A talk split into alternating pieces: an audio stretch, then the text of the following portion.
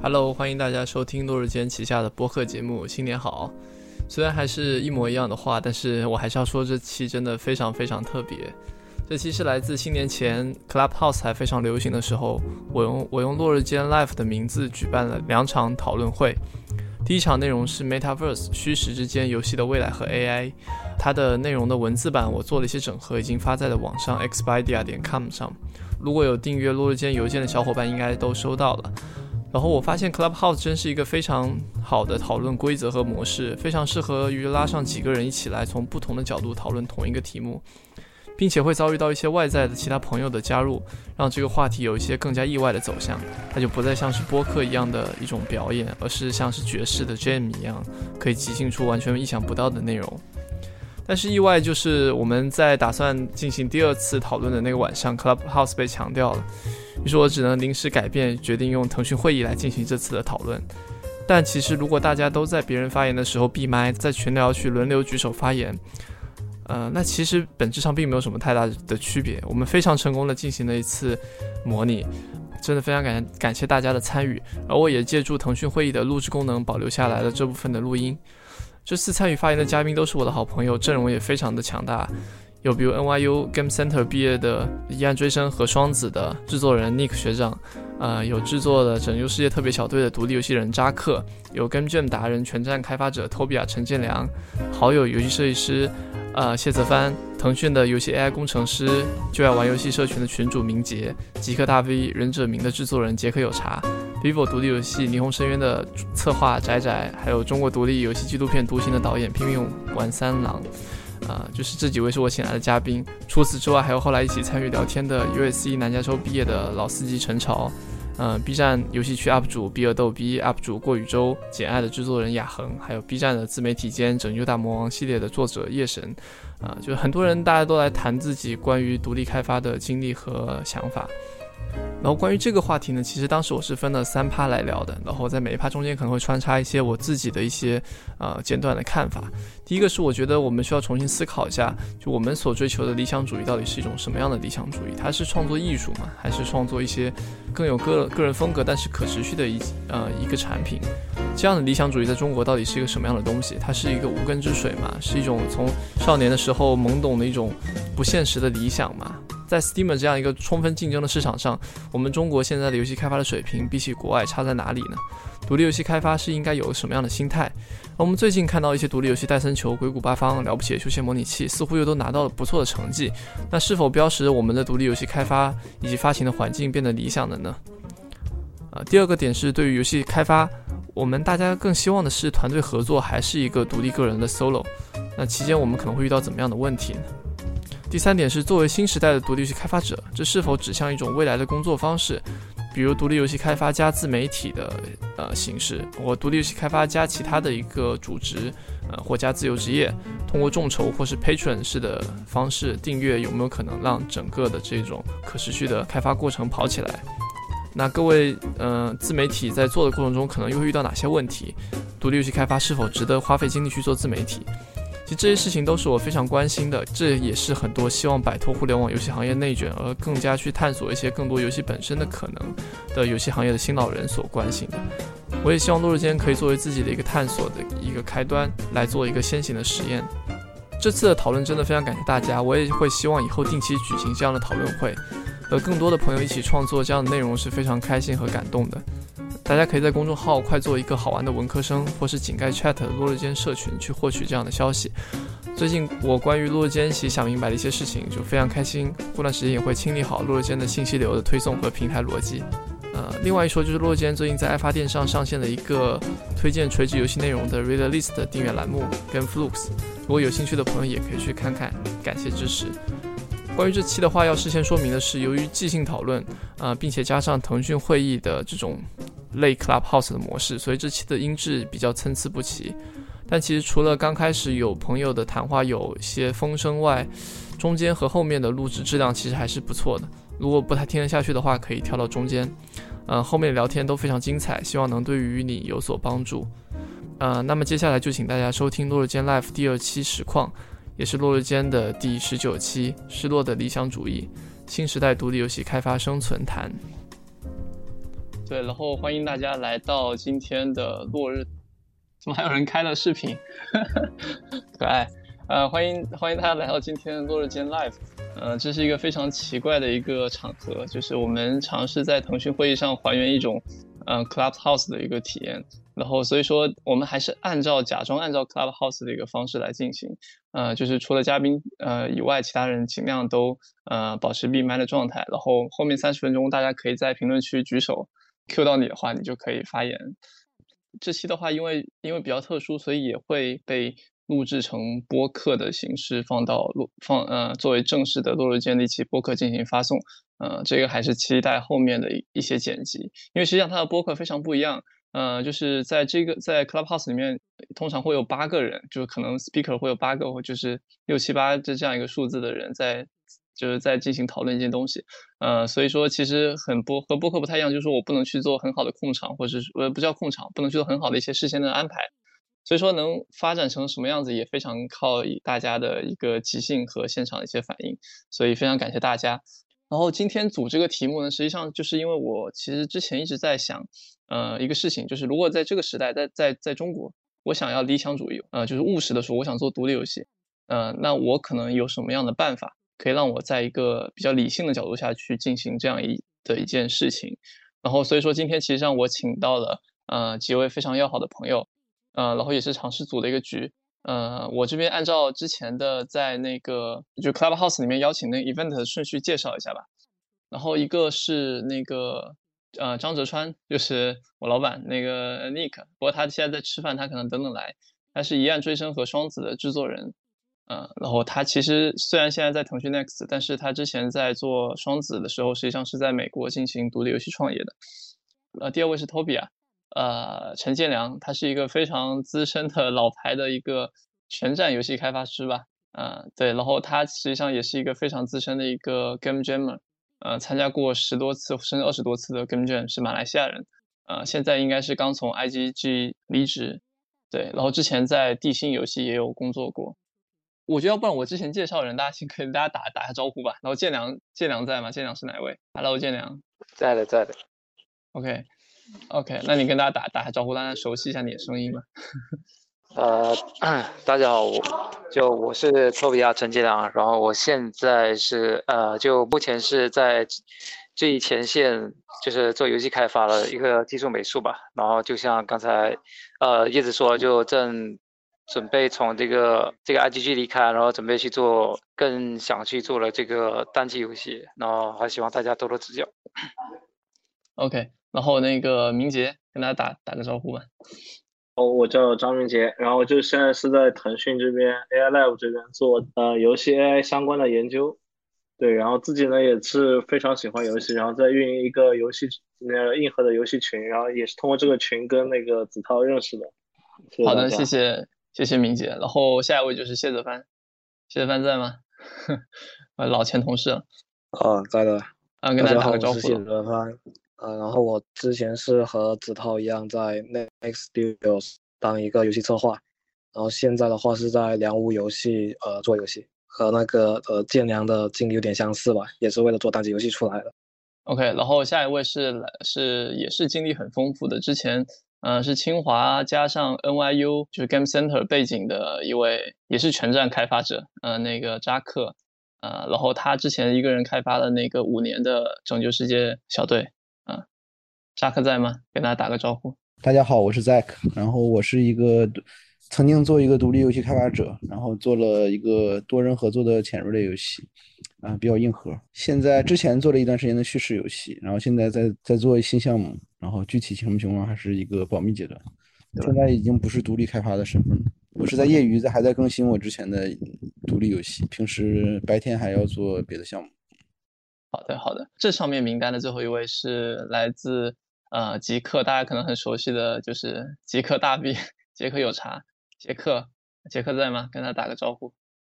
杰克刚刚发行了他的那个，就是在在在 Steam 上是他的一个游戏《忍者名》，然后可能他是想通过先发行第一章，然后再持续进行发行的方式，持续补充、持续更新的方式进行尝试，以这种方式慢慢收回成本。然后杰克，你可以跟大家打打个招呼。嗯，大家好，我杰克，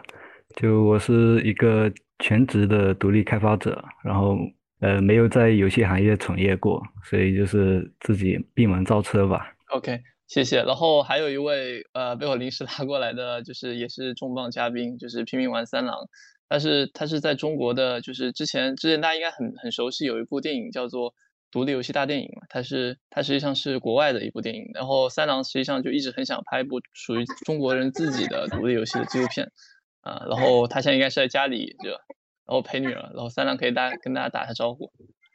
Hello，大家好，大家好，群里都都有有一些老朋友，呃，我现在其实我也我也还在做游戏啊，我虽然是大家。介绍我是拍纪录片，但其实我的主要工作就是在这个游戏啊。对，不过就这几年比较比较波折，一直新的游戏还没出来。嗯，好的，就是三郎上一个游戏应该是那个断炉石那个英雄坛，对吧？就是那一个放置的独立游戏。不是不是不是，那个是我第一个，后面还出了一些，但就不太出名，就就是了。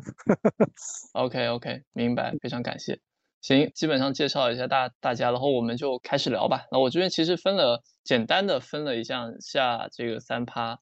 然后第一趴实际上是讲，就是因为我们是谈论理想主义嘛，那我们就想先重新想一下什么是我们在说理想主义的时候是一个怎么样子的理想主义。嗯，我自己这边有个暴论或是一个观点，就是说我国的独立游戏开发。就是我们就不谈一般的商业化，或是的那种产品设计，或是那种数值的各种打磨，或是那种用户分层，类似这样的方法。就是说，我们的独立游戏开发，真正的游戏设计意义上的这个水平，虽然有进展，但是我觉得它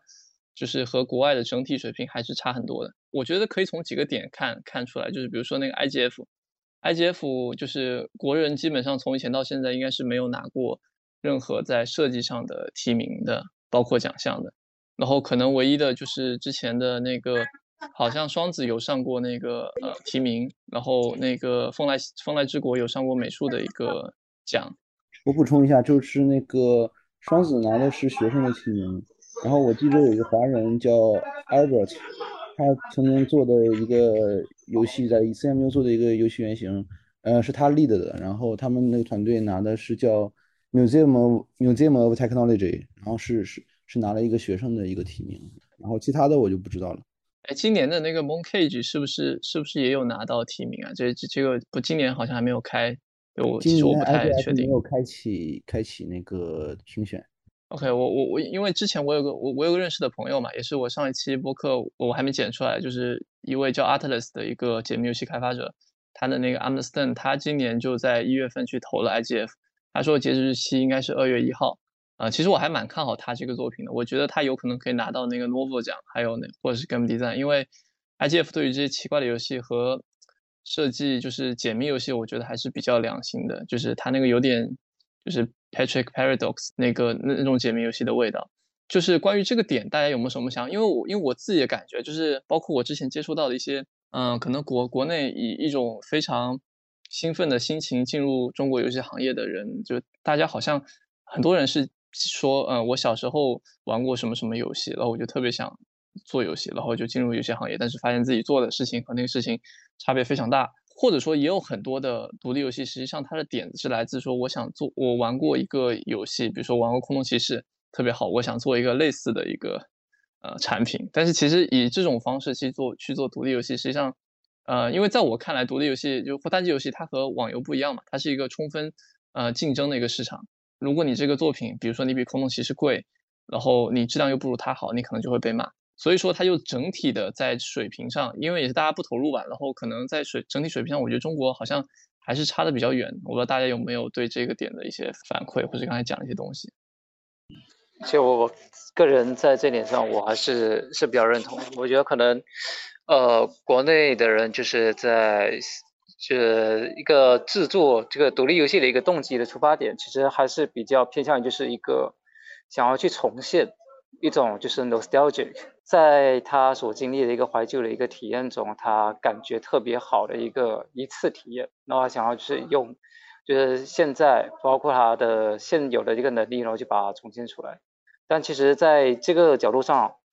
呃，很容易就是陷入一个。创作上一个一个框框，因为其实我们知道，就是优秀的一个独立游戏，它不见得，应该说，它很大程度是它存在一种独特性，就是它可能在那个体验上，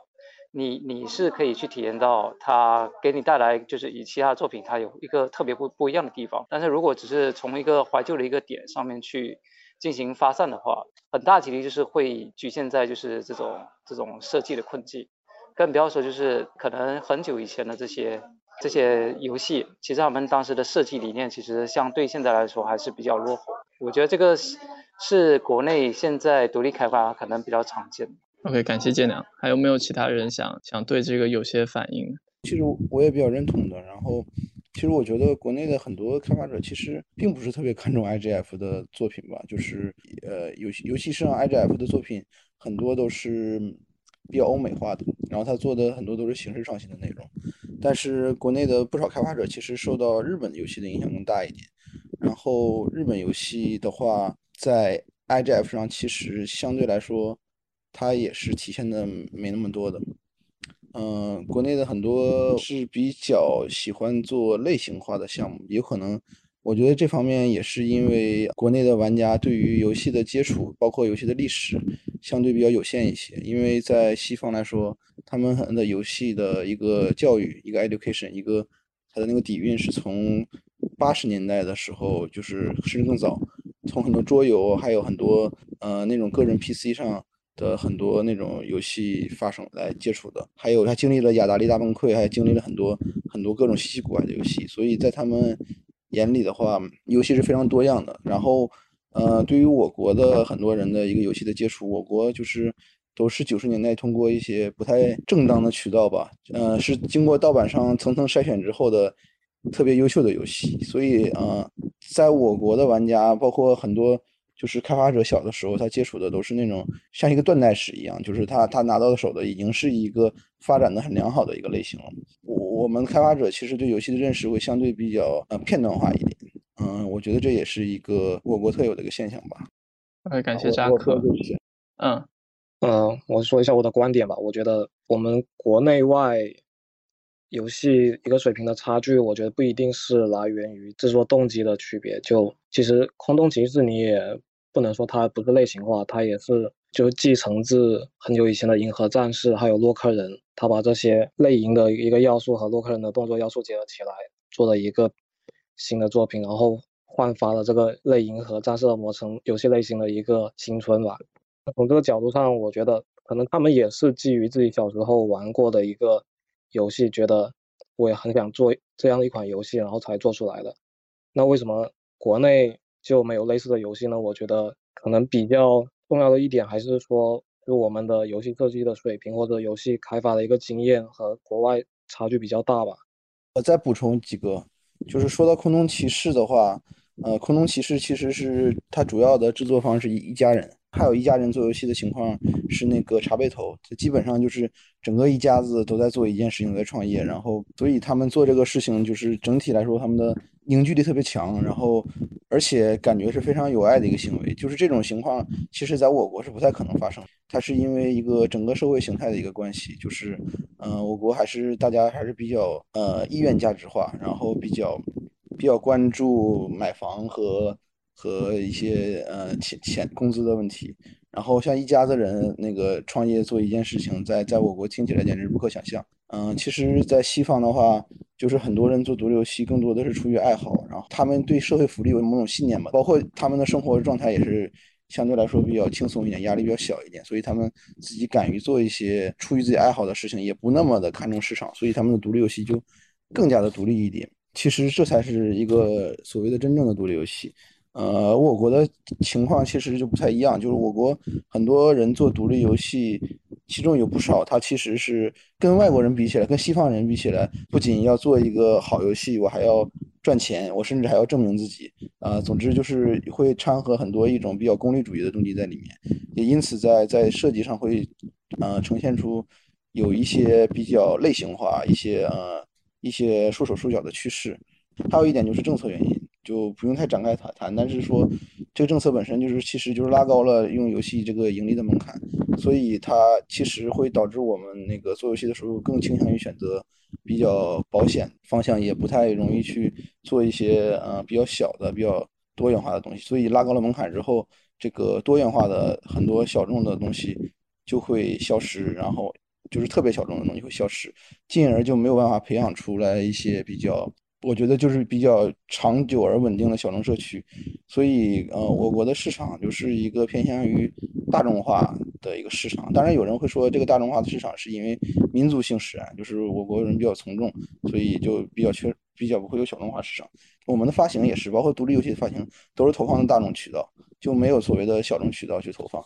嗯，这个大众市场造成的就是你在做一个小众产品的时候，其实你是很难找到适合它的社区。然后游戏它是不能在真空里制造的，你不能说我我闭门呃在自己家里面做做完了，然后我自己呃自己测试，然后做好了这个东西，它拿出去，外面就会接受。其实不是的，就是你你要有一个社区来持续的给你反馈。嗯，尤其像一些特别强玩法的游戏，就像那个环世界这种的，就是它如果不存在一个社区的话，是很难去发展下去的。然后在我国，其实做这种社区的事。就很难，就这个我也是亲身经历过。就是一方面是因为我国缺少这种小众市场，另外一方面也是一个就社区里面人的一个氛围，还有一种社会的一个共识也好啊，就是大家做事的一个理念也好不太一样。就是你在国外的话，你更容易去嗯遇到那种特别主动的、特别积极的。愿意帮助宣传你的游戏，然后帮助你做 moderator 做管理员的这样的人，但是在国内的话，大家相对来说，其实相对来说稍微难一点。嗯，也有，但是会就是整个的氛围是不太一样的。嗯，这也是一个比较大的区别。对，刚才说到这个社群的话，国外的社群工具 Discord 不是也就是其实非常的成熟嘛？像像国内可能也就才刚刚做起来。对我这边在 Tokyo 在听众里面的井盖。在这个点上，我蛮想听一下那个就是三郎的看法，因为他其实因为也是老玩家和和老制作人了，有没有什么就是想想对我们这群年轻人反馈的点？那三郎这边好像信号不是特别好，那我们先那我们先先先继续聊那个，就是但是其实国内好像也有出现之前的太武会卷吧，或是最近的鬼谷八方和和戴森球，好像都呈现出非常好的一个态势和成绩。嗯，就我觉得其实这个市场是不是其实是有扩的，它或者说他们还是倾向于是一个偏大众题材的一个，呃，也是非常通过验证的一个玩法，就是包括了不起的休闲模拟器，包括之前那个扎克有写过一篇文章啊，提到说，呃，就是国产游戏很多好像会从恐怖游戏入手，这这个也是一个点，就这几个成功的作品，它有借鉴意义吗？或者说它的借鉴意义是不是是不是它这种的这样的一种独立游戏，好像和嗯，可能和我们有时候我们说的一些独立游戏好像又有点差异，就在这点上，大家会有什么样的想想法吗？那个我看大家都没反应，我我我也稍微表达一下我的想法吧。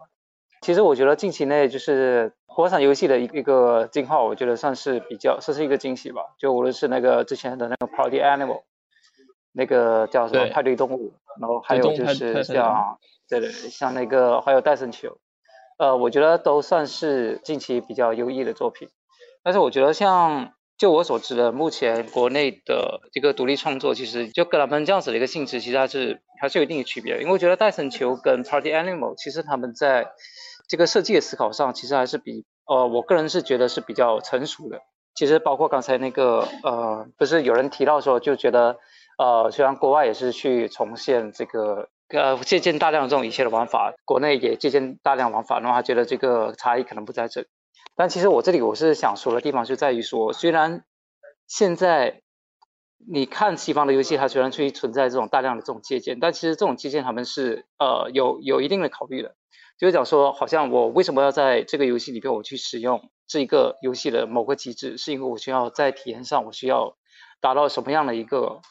想要去传达什么样的一个信息，或者想要传达什么样的体验，他们会比较有一个明确的方向。就我们现在总说的这个独立游戏，其实它是是指一种独立精神，对吧？因为以前的独立游戏肯定是想说你就是自资自己做游戏，那现在有很多的这种游戏，它本身是有人在投资啊，又或者是或者是怎么样的。但虽然现在我们都说这种独立精神嘛，那我个人是觉得说有一点国内跟国外比较具体不一样的地方，就在说他们是要。不追求想要把什么东西做到最好，而是合理的想要去分配有限的资源去实现想要的这种独特体验。然后，所以他们在这个机制的混合上，他们好像我觉确定好一个大方向之后，他们在这个机制的这个柔和上，会最终会形成一种独特的体验。但可能国内对这一方面的这个思考，反而会比较体现在就是题材、美术。还有一些加法上这种设计。好像例如，可能我就是使用什么样的一个机制，但我就把它的一个题材换掉，我把它美术换掉，又或者是，哎，我觉得在它这个机机制的基础上面，就是做大量的加法。就说恐怖游戏嘛，对吧？恐怖游戏其实他们很大程度就是其实在机制上就是 working simulator 那种比较偏就是这种走路性质加解谜，但其实他们在机制上并没有一个太多的改变，然后顶多。就是去改变它的美术跟题材，对吧？呃，又或者是可能像这些很比较多的这种模拟模拟经营类型的这种游戏，那其实他们的机制其实可以体验下来，他们不是有一个很 consistent，就是它的东西，其实它的机制还不存在一个明确的表达方向，它就是很大量的好像。是呃，好像这个机制在某个游戏里面出现过，在那个游戏里面出现过，但是它们构成起来并不会形成一个很 consistent 的一个体验。那它其实就是一个很纯粹的这种加法设计，只是为了想要去实现让这个 game look，让这个游戏核心的这个循环可以更加的丰富一点，只是出于这种思考。那我觉得这个是我个人对这个独立游戏开发现状比比较常看到的一些创作方式吧。嗯，感谢建良。我想说两句关于游戏的。刚刚叶子涛提到了三个游戏嘛，就是《太湖绘卷》《硅谷八荒》和《戴森球》。其实三个方向其实都不太一样。说实话，像《戴森球》这种，我觉得就是很牛逼的。《太湖绘卷》也是一个具有一个啊比较强的一个独立创新的精神在做的一个游戏。我觉得，就说它的一个动机吧，它它它整个它是一个比较充满着那个独立人的一种自我的一个需求在做的一个游戏，就是真正做自己好玩的。但是戴森球和硅谷，呃，八荒的创作方法其实不太一样。他们还是一个面向市场打造的一个产品，就是他们是看到了市场上有这个痛点，呃，市场，然后他们去选择去做这样一个东西。呃，像这三类，其实他们都有共同点，就是他们都是一个偏向于数值、偏向于养成经营类的游戏，而且它没有太多太强的动作要素。嗯，都是可以数值碾压的这种，所以它这种其实在国内的盘子是比较大的。然后就是你去观察国内的游戏，就是那种是大火的游戏的话，它其实不外乎几个类型，一类就是带有一定的数值碾压的成分，然后带有大量干要素的刷刷刷要素的这样的游戏，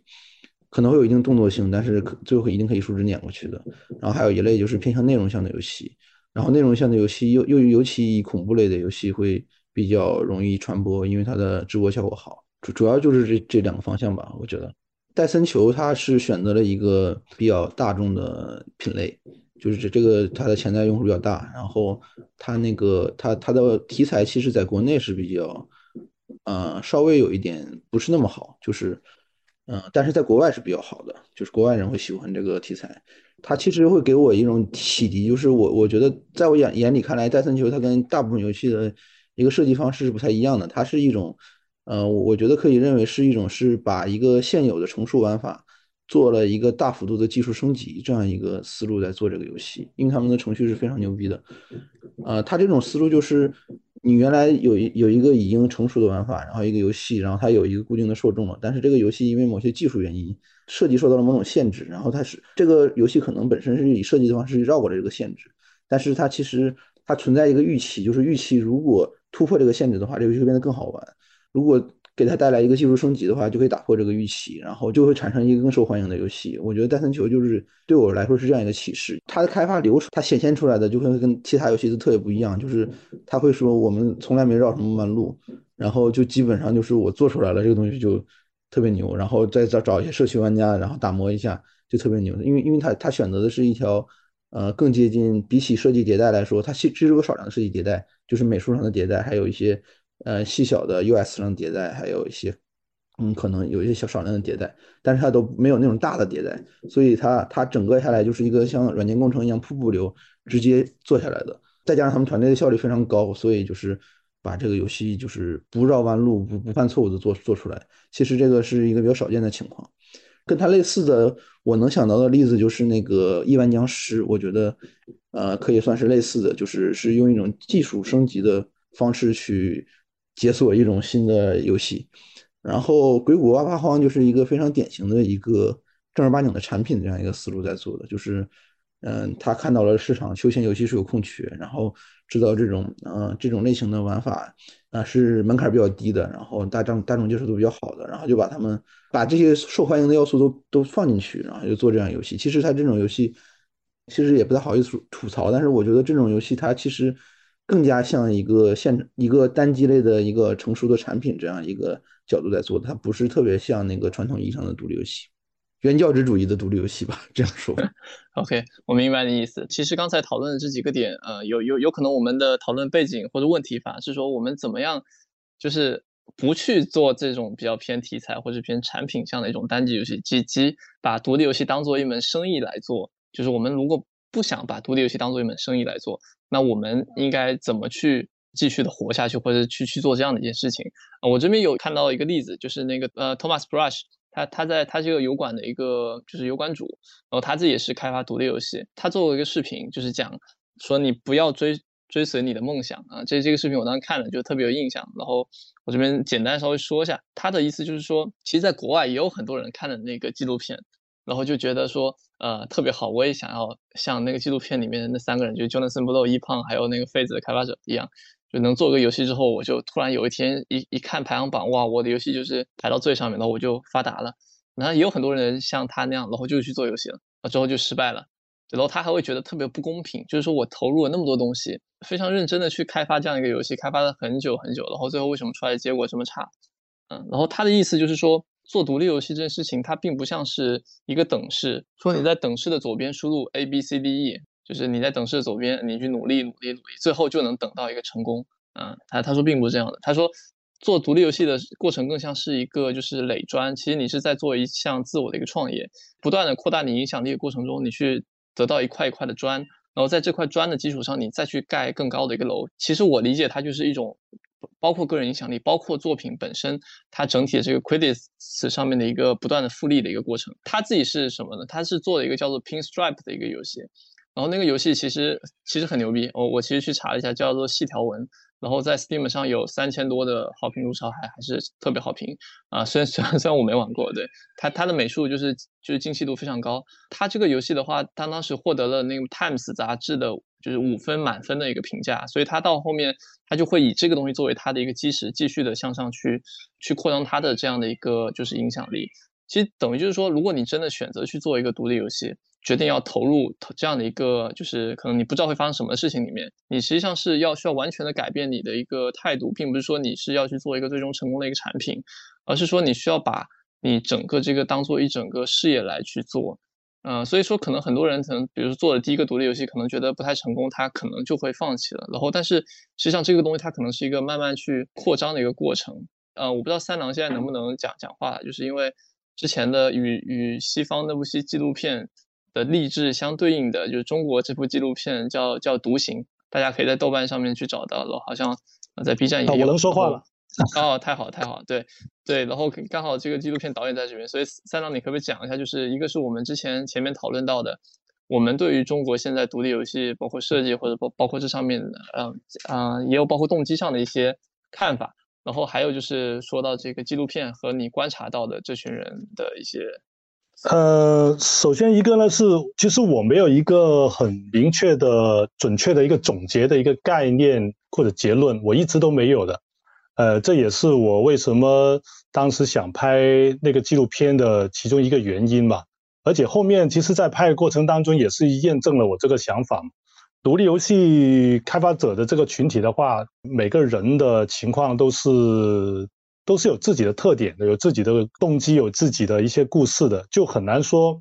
用一些呃很确定的说一个什么群体或者一个什么分类，然后把他们固定是一个什么样的模式。所以甚至包括说，呃，我们很容易得出一个结论说，呃，中国的独立游戏的水平比国外的独立游戏水平要呃差一点，或者叫有距离。但是它的原因是为什么呢？我自己就很难。得出一个呃具体的分析，说是到底是为什么？嗯，但是呢，我我自己觉得就有一些有有一些观点想自己想讲一下的，就是首先第一个呢，我始终认为，呃，国内的独立游戏跟国外的独立游戏的那个差距其实是跟整个人的生活的大环境是有很大的影响。虽然说我我这句这句话说出来，其实国外的那些独立游戏开发者也也也有自己的想法，他也未必太认同。但我这个观点一直存在的，我是觉得在中国做独立游戏的话，相对会难一些，就是包括了它的整个呃经济条件，还有社会保障制度啊，还有很重要的一点是你旁边的人对你的在做的这个事情的一个呃观感。啊，做游戏是不是一件很体面的事情？然后你呃几个人，然后去在做游戏，怎么去跟这些大厂去呃比较？你是不自量力、螳臂挡车这样的一些一些各种的想法，就给你无形中你在去做独立游戏这个事情上面，你有很大的压力，就让你说很难去放开呃你的手脚，放开你的思维去做一件很纯粹的事情。我如果真要找什么结论的话，我这是我自己首先会会想到的。然后至于是一些什么呃技术性的一些差距啊，还有美术上的差距，其实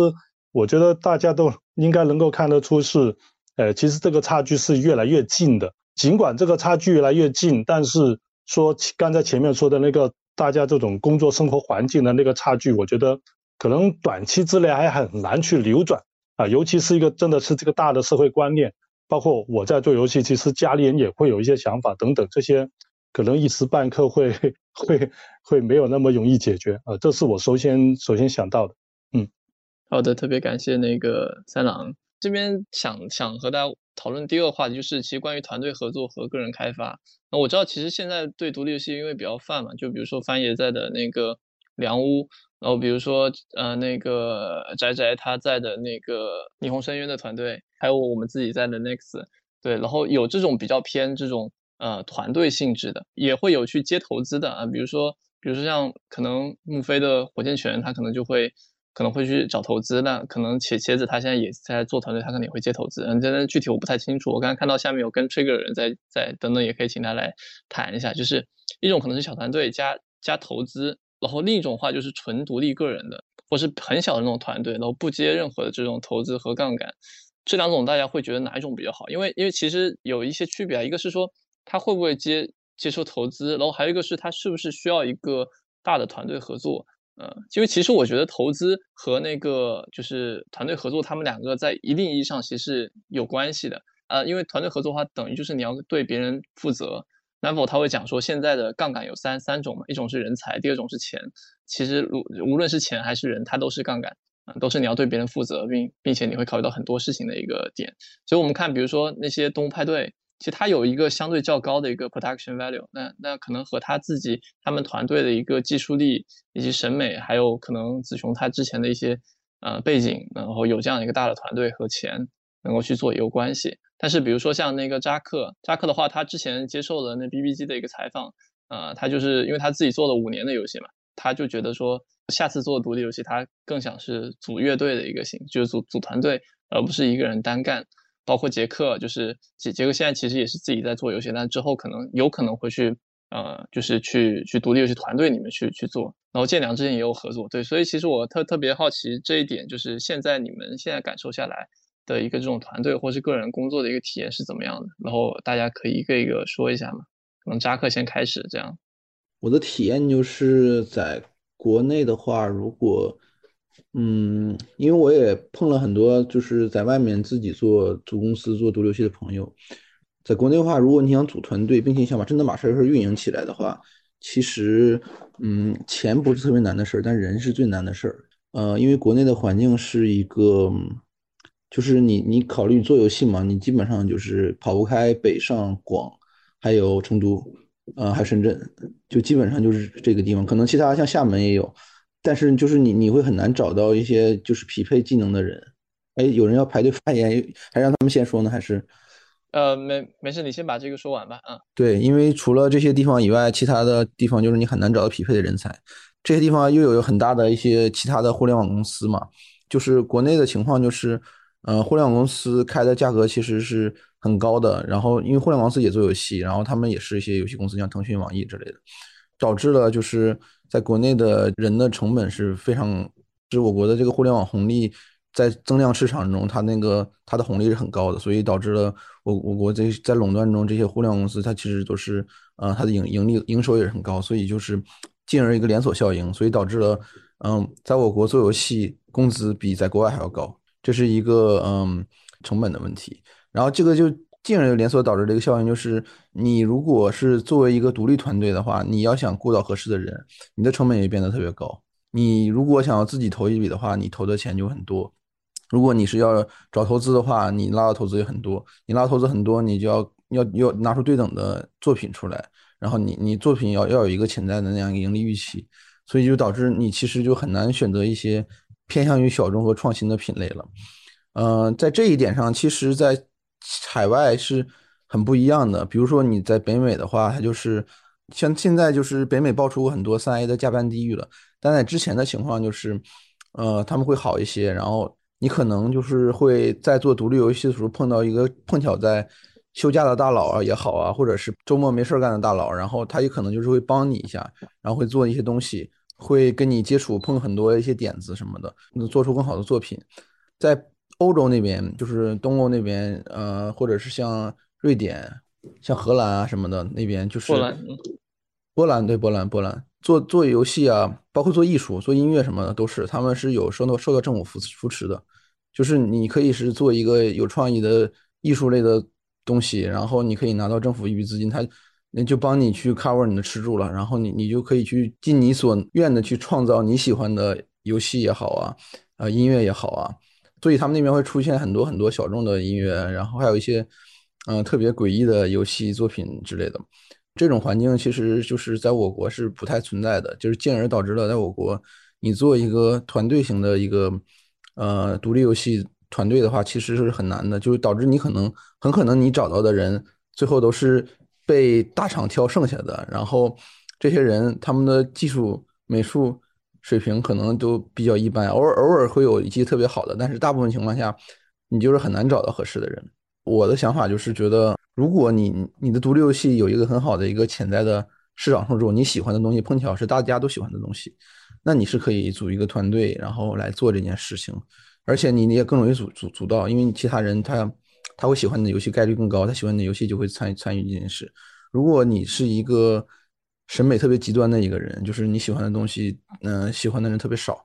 然后你还想做，那我我觉得这个事情其实只能 solo 来做，在国内，而且在国内的话，这个 window 其实是会特别窄，只能做那种相对来说比较大众化的东西，然后稍微小众一点的，可能很可能就是只能沦为 solo 来做。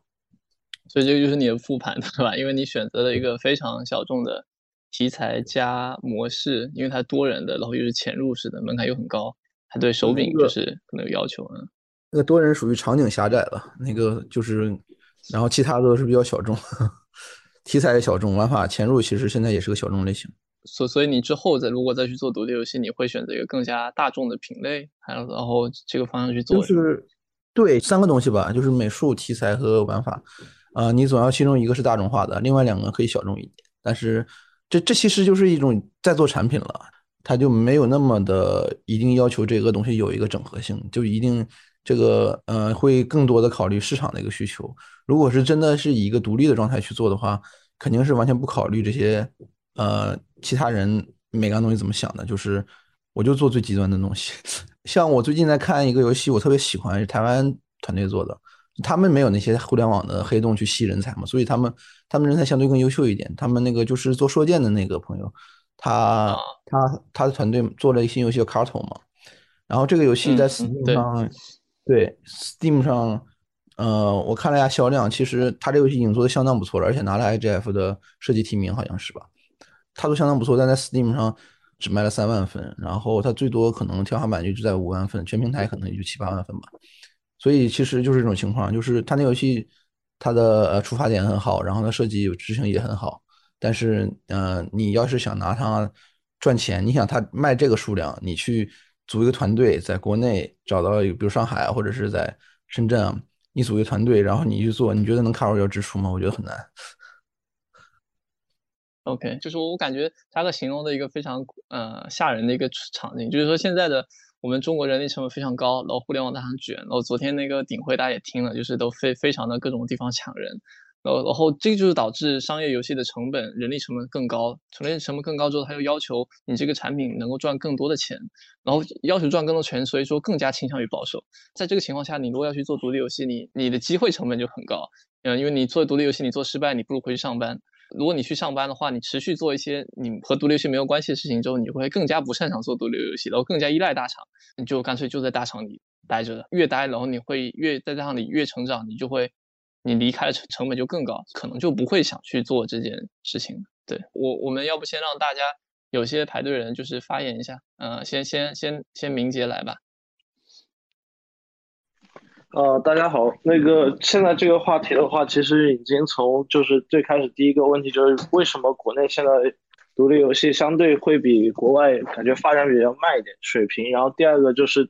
第二个话题，也就子韬刚才讲的，就是我们怎么样去做独立游戏是。就是一个团队还是以个人的形式，就结合这两点的话，其实我想说的就是说，抛开游戏本身这个，比如说它很多艺术性啊或者玩法一些设计而言的话，制作游戏它本身是一个计算机工程的一个问题。我这边有一个有一个不是太成熟的想法，就是说，呃，随着我们互联网的发展，其实在很多大厂里面锤炼出来了很多人，他是具有现在计算机。软件的一些管理的一些经验的，他就是知道如何去打造一款至少是用户友好的一块软件吧。就是我们可以去看前互联网时代，至少是移动互联网之前，那些电脑上的软件都是非常难用的。就那些东西的一些设计逻辑用来做游戏的话，其实对用户可能对玩家来说是非常灾难的。最近几年，就是很多人在这个工业体系里面吧，就互联网工业体系里面去学习到了。就如何做一个用户友好的软件工程，如何做项目的管理，有很多独立游戏给我们玩家啊，我只能站在一个玩家的角度上，就是他是在碰运气，就是他有一个非常天才的想法，然后或者他有一个人或者几个人去把这个天才的想法实现出来了，然后恰好他就成功了。比如说，我觉得太有会证就属于这种，他也非常传奇。但是我对这种东西不是特别的特别的相信，就是我更会偏向于像。比如说子雄，就罗子雄，他做 Animal Party，然后以及像戴森球计划，就是说像日本一样，它有日常一样，它有一个制作人的一个制度。就这个制作人本身，他有一个非常清晰的项目管理，他能够把这个游戏做实现的各个步骤庖丁解牛一般的把它拆分出来。这样的执行力的话，其实是很大程度可以去保证他的游戏做出来最后能不能实现他的一些最终的目标。这里面就牵扯到一个 teamwork 和个人工作的一个问题。就比如说是很多应届毕业生嘛，他进入互联网公司去工作的时候，他一开始可能很多就是自己埋头去做，这个状态就非常像一些人或者一些个体几个人去做工作的时候陷入的一个瓶颈，就是说他所做的工作他没有办法得到一个及时的，没有人给他一个反馈，说你今天做的工作是否是有效的，一周做的工作是否是有效的，那可能你如果没有长期里面这种反馈的话。你本来想做的游戏是这个样子，你做着做着其实会偏离它越来越远。那么也就是说，在这个情况下，呃，有一个很明确的项目管理，一个一个 producer 去去 review 这个工作，去做项目管理是非常重要的。当然，我也相信有一些个体，就是说他有非常强的直觉，知道我本身在做的工作，我在游戏里面投入的每一分精力，他能够 achieve 到什么样的成果，来使得他自己一个独立游戏能够最终达到他想要的一个状态。整个人才的一个培养，互联网发展带来的人才培养，我觉得是最近几年独立游戏能够涌现的一个非常重要的点。对我也是越来越希望说有更多像戴森球，然后像子熊这样的团队能够出来。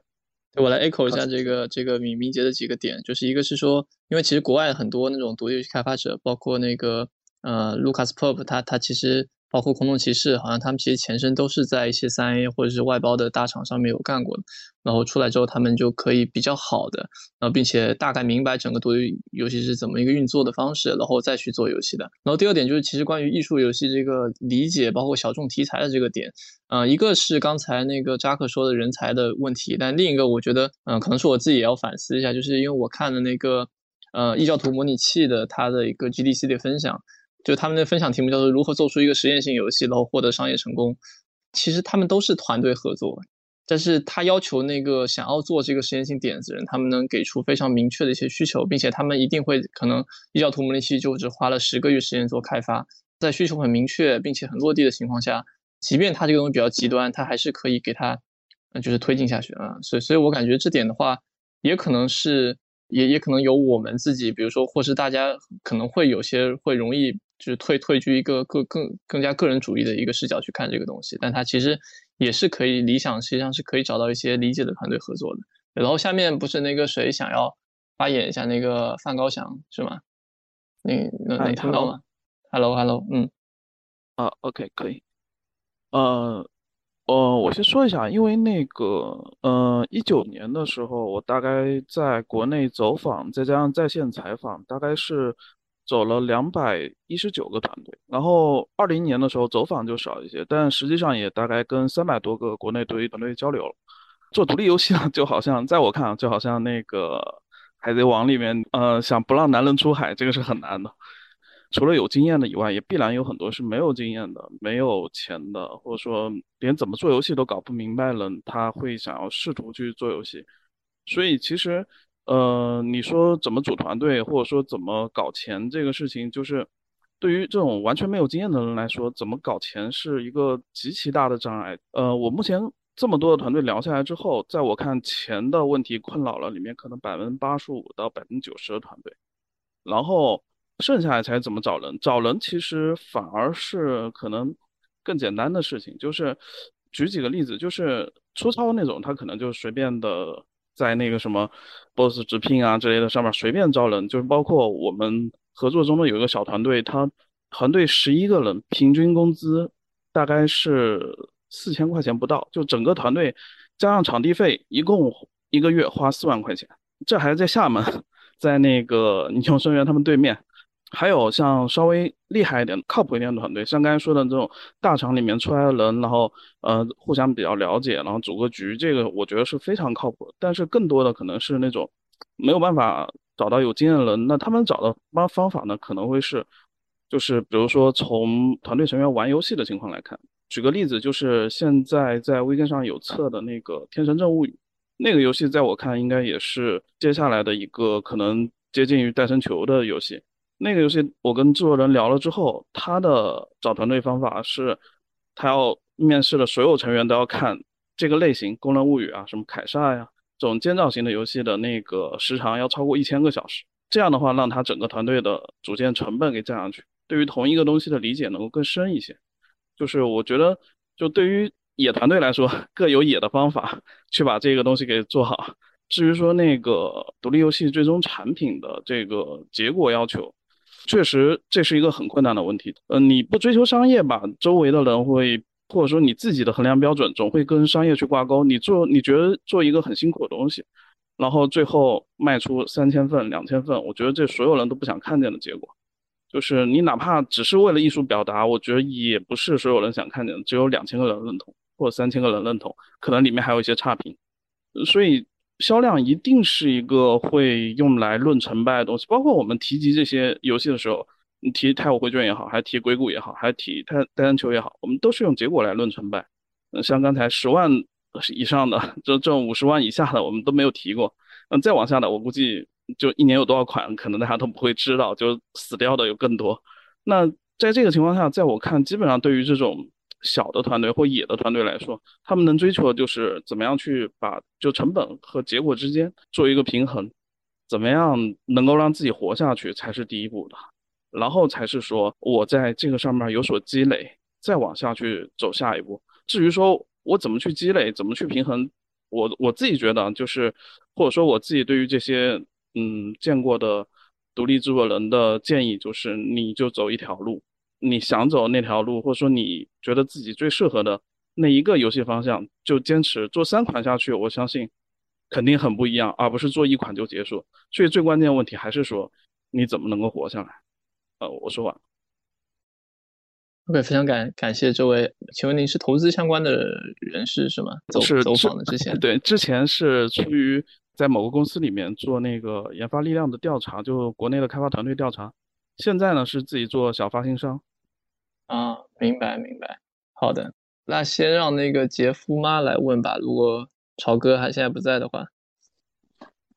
呃，子涛好，呃，我是过宇宙哈，那个名字没有改。哦，你好你好，哎，你好你好，嗯，然后嗯，我刚刚是听了呃刚刚那位那个同学的发言，然后我觉得我现在比较能够代表就是刚刚起步阶段游戏工作室吧，因为我们也是刚刚成立的，然后我们现在甚至还在剧本呃编辑，然后还有一些招兵买马的阶段，特别是刚刚起步，然后你把独立游戏这件事情当做是你的一个副业在做的话，因为你主业肯定要一些经济收入嘛，然后在这种情况下肯定是开不出一些什么薪水啊。包括一些物质激励的东西给团队里面的成员，所以在这种情况下，可能就是我最近的一个感悟，就是你可能比起一些专业上面的特长，好像是。找到嗯，在有剧本、有梗概、有世界观的情况下，好像是找到呃对这件事情上心、真正 care 这件事情的人比较重要一些。就不先不讲专业技能的东西，因为呃，因为你没有物质上的激励，所以你只能靠你和你朋友们的热情把这件事情继续燃烧下去。所以嗯，就就是我也不知道我在说什么。其实我之前的会没有听，我我刚刚进来的，嗯，所以我觉得这可能是一个。更常态的东西。至于说你能够招到什么样的人，然后呃，最后能够跟你讨论出一个美术上面啊，包括剧情上面什么样的一个结果，其实还呃蛮玄学的一个东西吧。呃，反正我现在就是已经逐渐就是进入到一个比较真实的创作的一个空间里面去，然后呃，反正就是希望自己能够坚持下去吧。对，没事，我我我觉得你说的挺好的。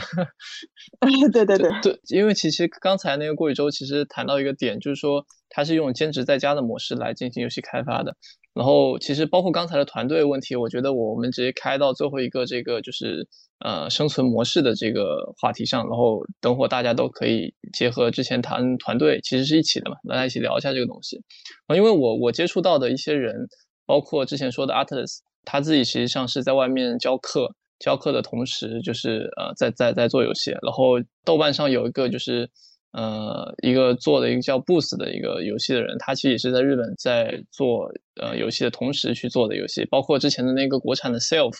嗯，好像也是一个游戏无关的一个东西。然后还有我认识的一个几何竞技场，就是在 B 站上也是一个 UP 主，浙大毕业之后就一直在家，然后进行呃这个游戏开发。但他收入好像还不错啊，然后还有包括亚恒吧，亚亚亚恒亚恒也在，等等可以请亚恒也也说一下自己的这种方式。我发现兼职还是一个挺多人会使用的方式。其实包括之前我认识的阿九，他好像是椰岛之前的一个发行经理，然后他自由职业之后，他就是一边做一些发行经理的一些外包，一边去做自己的游戏，也包括去学习技能。呃，这种兼职的方式其实也很符合我们现代的这种。呃，就是就就是这样的一种呃工作精神吧，就是说同同时你在你可能为为公司在打工，同时你也有自己的一些 Plan B 做一个准备，以防公司它有可能会出现什么样的风险，或者说一些什么项目的问题，这块大家都可以来来说一下。那亚恒你都反驳，那就你你要不先先说一下这个点，嗯，说一下你的情况，还有你对这现在这种生存方式的一个看法，还有包括你是怎么活下来的，对。啊，Hello Hello Hello，能听到吗？可以可以啊，我就先说分享吧。说我的意见之前，我我怎么活下来的啊？我以前是做嵌入式程序员的，就完全互联网不相关的程序员工作。然后呃，也是没有任何经验，之后就辞职出来做游戏嘛。其实那时候甚至还对独立游戏这概念没有那么，就是没有那么理解嘛。所谓的兼职其实是主职是自己在家做游戏，但是兼职可以去做做日语翻译啊之类的，呃，挣一点点钱吧。其实并没有很多啊。另外就还有靠一些呃自己的积蓄吧。然后最穷的时候穷到可能银行只有 三位数的这种样子吧。但是后面还是反正就挺过来了。然后现在主要就是靠。简爱这个游戏的收入活着的，之后还会做一些别的游戏吧。反正大家其实聊的也挺多的，我对就是可能话题相关的，我我说一点自己的看法吧。第一个就是就是互联网也好，游戏这个行业也好，大家都很喜欢聊机会成本吧。但是我自己觉得，如果是就不是广义上的独立游戏是。相对狭义一点的独立游戏的话，就不要聊什么机会成本了。本来我们这个行业的创业成本就已经比我所知道的其他一些跟艺术相对相关的行业要小得多得多了。对于我自己来说，我算成本就只会算吃饭的房租这些成本，然后其他的成本我都是一概不算，也不会去考虑这个。但是如果真的挺不下去的话，当然我也会去上班。还有一个就是，刚刚可能聊到一个国内外的一个呃游戏的水平差距吧。呃，我个人认为就是无论是技术还是美术上，这些其实是没有差距的，可能有的只有一些时间投入上的。呃，或者说是大家喜欢的风格品味上的有一些不一样吧，但设计水平的差距肯定是肉眼可见的有很大差距。具体原因我不知道，但是坦率的说，就是我们目前水平真的不行。我不知道是因为是我们发展的慢呢，经验呢，还是说确实对面的氛围比较好？因为我也没有在国外待过，我在日本待过，但是。不是，就是游戏相关的，所以对这些不是很了解。就我也不知道我在说什么，但是我就随便说点。对，不知道为什么突然 Q 到我了。对，然后呃啊，然后或者大家还想知道一些什么的话，只要是我能说的，我都可以说就对了。但是我自己想说的是，有有有在 Ganker 那边帮忙啊？啊，对我呃算是技术顾问吧，但是。对，等等等，其实我想聊一个话，就是说游戏开发和加自媒体的这样一个东西，你等等能不能呃也稍微谈一下？对，那我现在先先请别人聊一下。OK，好的好的，现在是朝哥，你还在吗？如果海底捞的话，你要你要往后推了。啊，来了来了，那那你来吧。啊，是是我吗？朝哥，你吗？你吗？是你吗？嗯。哦，嗯，其实一直都在听啊，就是嗯。呃，有一个是说人员的来来源啊，其实有一个来源你们可能之前没有太注意到，但我觉得这个来源是呃可以考虑并且很有效的，就是现在这个腾讯啊、网易啊这样大厂，它其实连续赚钱也赚了很多年了。那其实有些人是在里面其实是从头赚到尾的，比如说原来他在一些国外企啊然后这样的地方，然后他被以很高的一个呃薪水挖进去，然后他在里面干了这么三四年、四五年时间。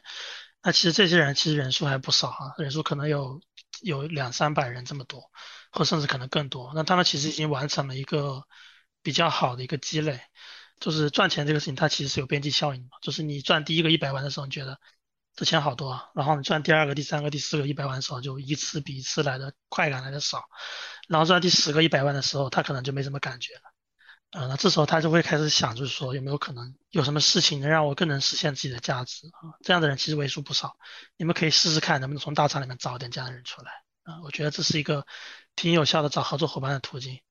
啊。但是这样的人他一般只会愿意当核心嘛，所以也找不了很多。一个团队你可能就能容纳下两三个这样子的人。嗯，我就想说这个。哦，对了，因为我今天从，因为我今天刚提了辞职嘛，所以所以那个呃也要加入大家的队伍了。嗯所以曹哥，你意思是我们要去找你嘛，是吧？啊，不是不是不是不是，我现在自己在组团队，我只是说大家可以从这个途径去找这个找这个队友啊，可能会有惊喜。那那你可不可以稍微透露一下你你你可能之后的这个打算，或是我不是说说你具体的项目方向，就是就是你现在是打算怎么组一个，比如多多大的一个大概多大的团队，然后在哪里去做一个什么样的东西呢？我我会我只能说我会去杭州，但是具体的情况要等到我都搞定了后才能说。明白，明白，好的，OK，谢谢。然后下一个是那个托比亚想想想说，是吗？嗯，啊，超哥错过跟你合作的机会。其实我大概想讲两点吧，就第一点的话，就是刚才那个扎克也有提到嘛，就是讲说为什么国内就讲说要组一个独立团队这么难？毕竟我是技术美术嘛。这个国内挖人的这个这个这个金额啊，什么确实是你很很难讲不行动嘛。就我是没有什么环境，身边的人对我的这种压力，我也没有买房啊或者买车的需求。但如果有呢，就如果身边的人。就是如果是有这样子的一个经济压力呢，他们能够真的完全无视，就是这种身边的人对他们的指指点点，然后最终就是选择放弃一个高额的这个工薪资，然后选择去做独立游戏嘛？我觉得只要有一定水平的人，在国内来讲确实会比较难。陈超刚才可能去找这种大厂已经做比较久的这些人，他们就是有一定的这个经济实力的人，他们可能会愿意去做。但是我觉得可能也存在两点，就是第一点就是，首先第一当然是已经实现财务自由了，那他们他们当然去愿意去做这样事情。然后第二点是，我是会有一定怀疑讲说，就是这些大厂出来的人，他们对就是小团队的开发，就是他们可以能够去在这个小团队里面去创造多大的价值？因为毕竟你在大厂里面。可能是依赖于一定的资源去实现一定的内容了。其实像之前有很多暴雪出来的组成的团队，其实他们做出来的游戏其实有很多真的你很难说得上是优秀的。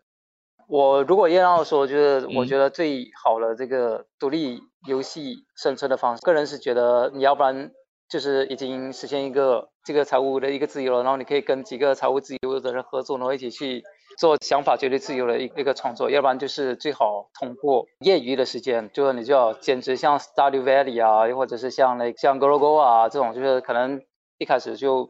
工作，然后维持一个基本的一个一个收入，然后那个业余时间再去做一个 prototype，把你那个想法，然后制作了一个原型之后，你再去可能通过网络啊，又或者是通过一个一这个群体啊，然后去寻找一个同好，就是他们在玩你这个原型。刚刚有人提到，就是讲说是通过世界观或者题材，因为我觉得这一方面可能如果是局限于比较像 A V G 类型或者叙事类型，那这个可能还可以。但是如果针对于一个游戏的话，我觉得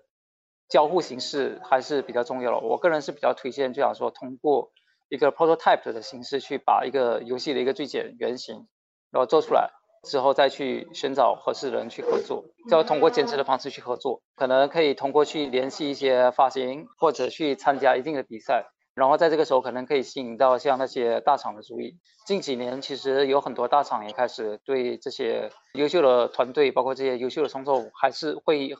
很愿意去给予投资的。通过这种方式去获取到他们的注意，然后之后再全职去投入到去创作这个独立的创作，这个是我觉得目前比较好的一种生存方式吧。OK，感谢感感谢 Toby 啊，然后那个一直没发言的仔仔，仔仔你在吗？嗯，可以，仔仔现在是在霓虹声乐团队，仔仔也可以说一下，在厦门嘛。好，可以，嗯，可以听到吗？大家可以听到吗？可以，可以，可以，嗯，可以。嗯，OK，我们的标题是独立游戏团队生存之道嘛。刚好我们公司也是一个非常懂得苟活的公司。其实我觉得这件事就是脚踏实地、仰望星空吧。一方面来说，我们和外国游戏那些顶尖独立游戏的差距确实是存在的。但是，因为我们霓虹深渊制作的过程中，也参加了很多次一三游戏展之类的活动嘛，看下来一圈，其实外国也有很多游戏制作的很一般。但是因为我们只能看到那些最牛逼的游戏，所以会觉得差距非常大。但其实如果是平均水平的话，我觉得我们中国现在的制作水平也在飞快的赶上。然后回头说一下我们生存之道这个，假设我们有有一款非常自己想做的游戏，其实不并不是一步就能做到的。比如说我们团队基本上做的游戏，从超级幻影猫到霓虹深渊。都是在做横版类型的游戏。我们其实在最后想做的，并不是现在这些游戏。现在的过程就是在通过这些一个两个游戏时间积累，包括技术上的和人员上的积累，然后慢慢达到我们最后想做的那个游戏的目标。对你说的这个非常像那个米哈游的思路，就是就是未来有个想做的东西，然后你只是把中间的做的过程一步步做出来。对，很难一步到位。如果一步到位，你可能 all in 的话，一旦失败了，你们团队就解散了嘛。还是要在保证团队成员能过得比较愉悦的生活的情况下，一步一步推进这件事情吧。嗯，对。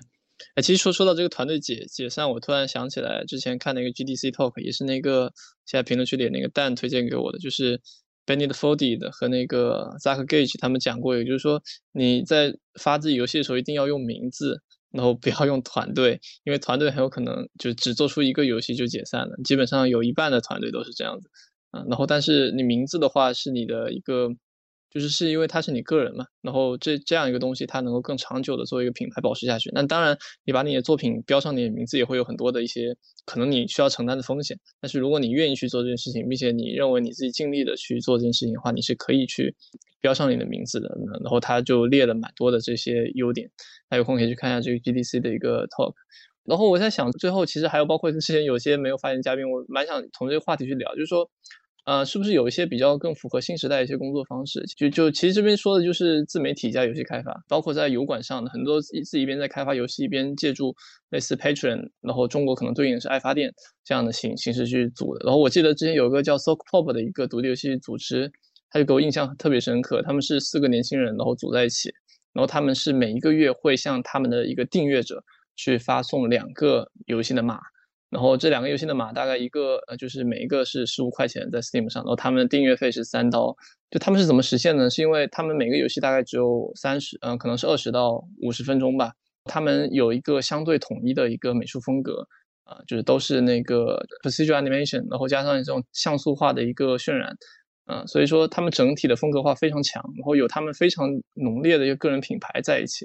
然后所以说他们到现在已经发行了、开发了五十五六十款游戏了，这个其实非常厉害。而且他们在 s o c o p 上收入，他们当时是三千刀一个月，现在我去看好像已经达到六千刀了。啊，就这种其实有一点点像一种乌托邦式的互助小团体，他们这种形式在一起进行开发。啊，其实他们是通过一种众呃不叫众筹吧，就是这种艺术家支援的这种方式。那其实这个东西在国外已经非常现在非非常多了。一般比如说大家常看的游戏设计工具箱也会有 Patreon 的频道，但因为在中国，因为大家对信用卡的使用比较弱，比如说微信啊这些东西你很难开订阅的，所以大家去看爱发电上其实都比较少。因为我知道这边应该也有朋友也有开过这个爱发电，对。然后我所以就在想说，是不是呃现在这种情况，这种自媒体加独立游戏开发，包括 YouTube 油管，然后加个人品牌。就类似这种形式进行结合，可不可以？然后这点上，我其实想 Q 一下杰克，因为因为姐姐刚发了他的那个游戏，然后杰克他自己是在极客是一个算他 V 吧，应该之前有就是过万的一个粉丝，然后也非常活跃。杰克现在可以说一下自己一个感受和现在的一个现状，包包括呃一些打算吧。Hello，杰克在吗？在在在。说到这个自媒体之前，我得在。回到我们之前的那一个话题，就是一个理念。我们作为这个独立开发者，就是除了赚钱之外，还是有一些出发点。那如果说是出发点不对，那到后面的所有的东西都是不对的。个人的一个理念是，我本身是一个创造者，那我做游戏，游戏本身是一个创造的事情，所以我选择了其中一个这个自己喜欢的事情在做。那这里就有一个热爱的心在里面。也就是大家说的这个用爱发电，所以对这个收益的预期其实还是比较低的。比如说我现在发行的这个人证明，我觉得一个月能给我带来一个一千或者是两千，能够满足这个生活费，我觉得就够了。那我会持续的继续做下去。回到这个自媒体这件事情上来，就是，呃，我从整个独立开发到现在都是在用这个极客。微博什么我都没有用，所以我从开发到现在的所有的合作伙伴都是在极客上面找的，包括呃子涛啊，包括那个早蛙，还有现在接下来要合作的斯大巴克斯是我们的像素化大佬，那已经在跟他谈这个合同的事情了。所以就是说，自媒体其实是会。解决一些问题的，就像刚才大家说的这个人才的问题，我其实从这里已经解决了。那如何去验证一个人才？其实可以通过这个 Game Jam，我跟他们都是在这个比赛当中，然后有一个密切的合作。这个比赛结束之后，就知道各自的水平是怎么样了。自媒体除了这个人才方面，还有另外一点就是，呃，人启动，因为一个游戏不可能凭空的就丢出来，所以我们得先。拉拢一些这个分册的玩家，给他们去体验。在 Steam 的 EA 之前，其实已经有拉一个一百三十人的分册群。那大家有把这一些 bug 啊，包括一些优化的想法都有提出来。那我就是提前优化，优化完了才去 Steam 发这个 EA。这 EA 已经算是内测的阶段了，跳过了分册的这个阶段。就是在 Steam 的文献里面，它是有说。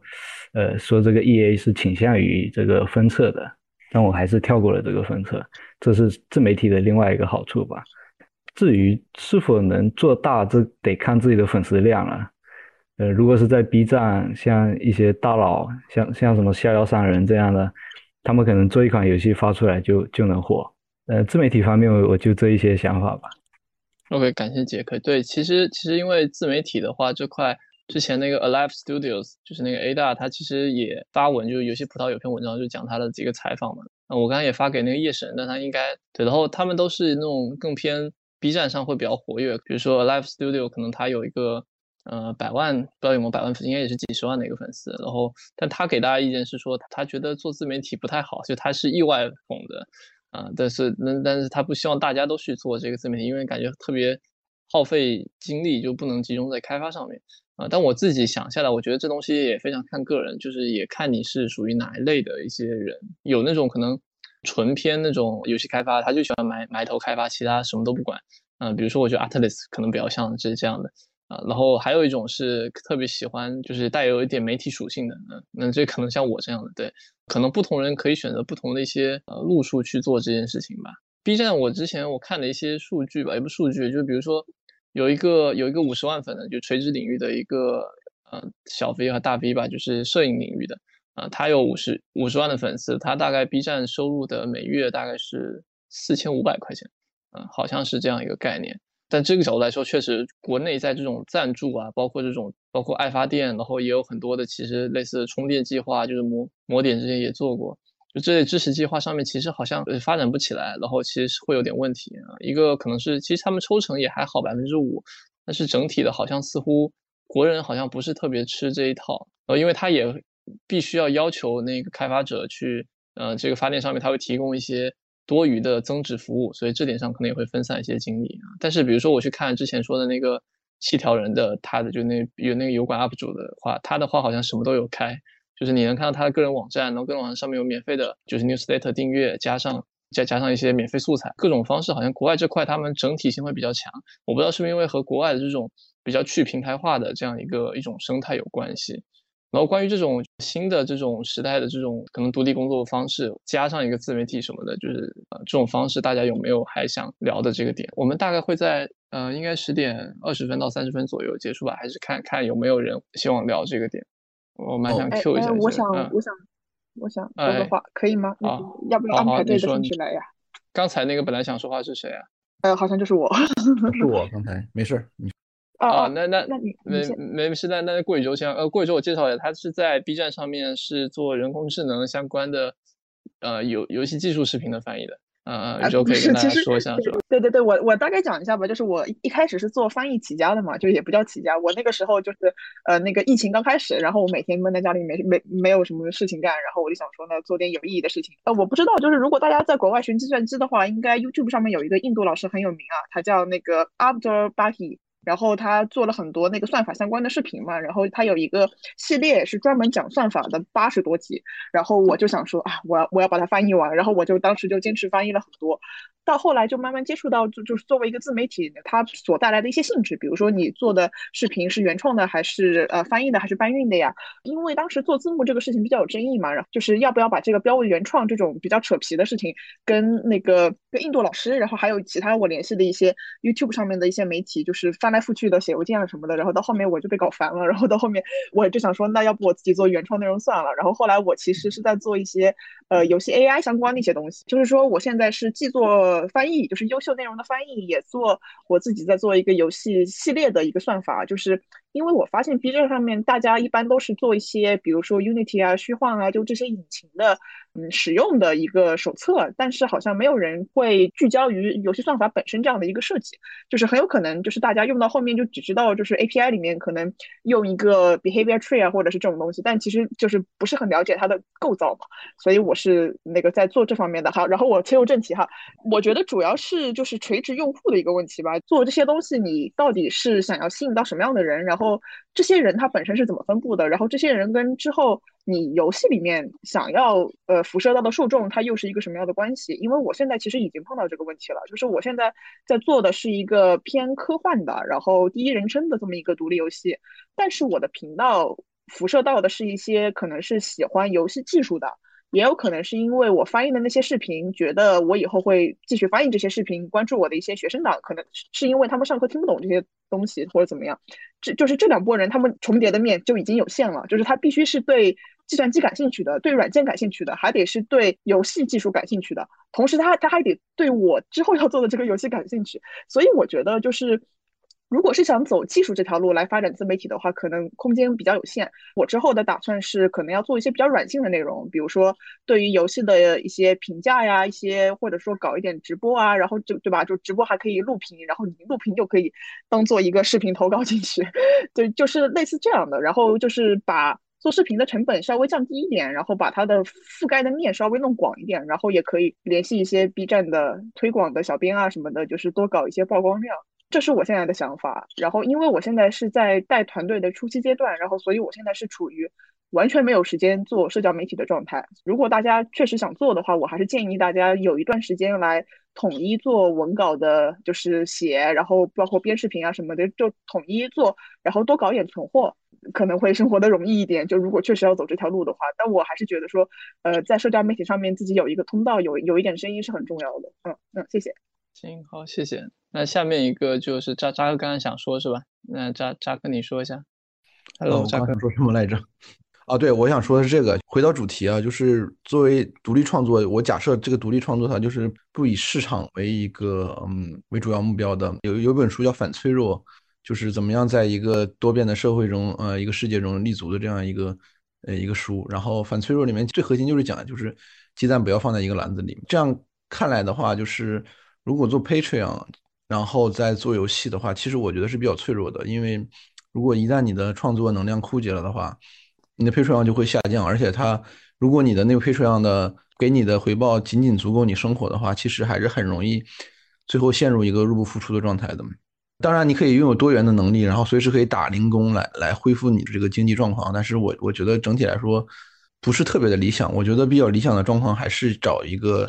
九五五的工作。呃，利用业余时间做做创作会更加的，就是比较呃呃 stable 一点，比较稳定一点。然后还有一个就是那个一边做自媒体一边做那个做游戏，嗯，我我觉得这个可能有的人比较适合吧，但是我我我体验下来，我觉得就是如果真的想把媒体自媒体做好的话，其实是非常消耗时间和精力的，它基本上会极大的影响这个做游戏的进度，除非你本身很很 enjoy it，很很很乐于做它，然后。呃，同时你的游戏规模没有那么大，不会拖得太久，这样都还好。OK，感谢。然后我这边想先 Q 一下那个家辉，家辉你可以非常简单的说一下，因为因为家辉他是一个就现在应该是大学生吧，然后他在 B 站上面是应该是一到应该是一两万粉丝的一个就是 UP 主，然后也是游戏区相关的，你可以说一下你现在的恰饭生态，或者就就简单的说一下现在的这种竞争，包括形式以及你在上面需要花的一个精力。嗯，好的好的，听得见吗？可以可以，嗯，好的好的，嗯，我是 B 站的一个 UP 主，但是现在粉丝体量并不怎么大，只有三四万左右。然后之前我也是和有子涛哥聊过，我的一个整体的恰饭的一个生态是这样子，因为我现在是只有三四万的一个体量，但是一般的话报价也是挺高的，比如说有数码产品，比如说呃显示器啊、耳机这种周边的话，它是报价可以达到两三万的。呃，这边事后和他进行了一次求证，这里面说的是两三千，而不是两三万。比如说腾讯之前有一个加速器，它报价是可以达到三千，这个是呃产品方面的。那如果是游戏方面的话，比如说之前的黑神话悟空嘛，游戏科学当时也是，它是报的是第三方的广告代理公司，然后通过这种中介来找到我。他是八月二十号发的那个视频，对吧？那在八月十十二号左右。他就有来找我做一个宣发，当时是在微博，因为我微博也有号，啊微博的粉丝体量不多，也也就一两万。他说给我文案，然后发一个微博，然后可以一天就是一百块这样子，然后六天就六百块，这是他们一个报价。B 站的话，当时八月二十号视频出来之后，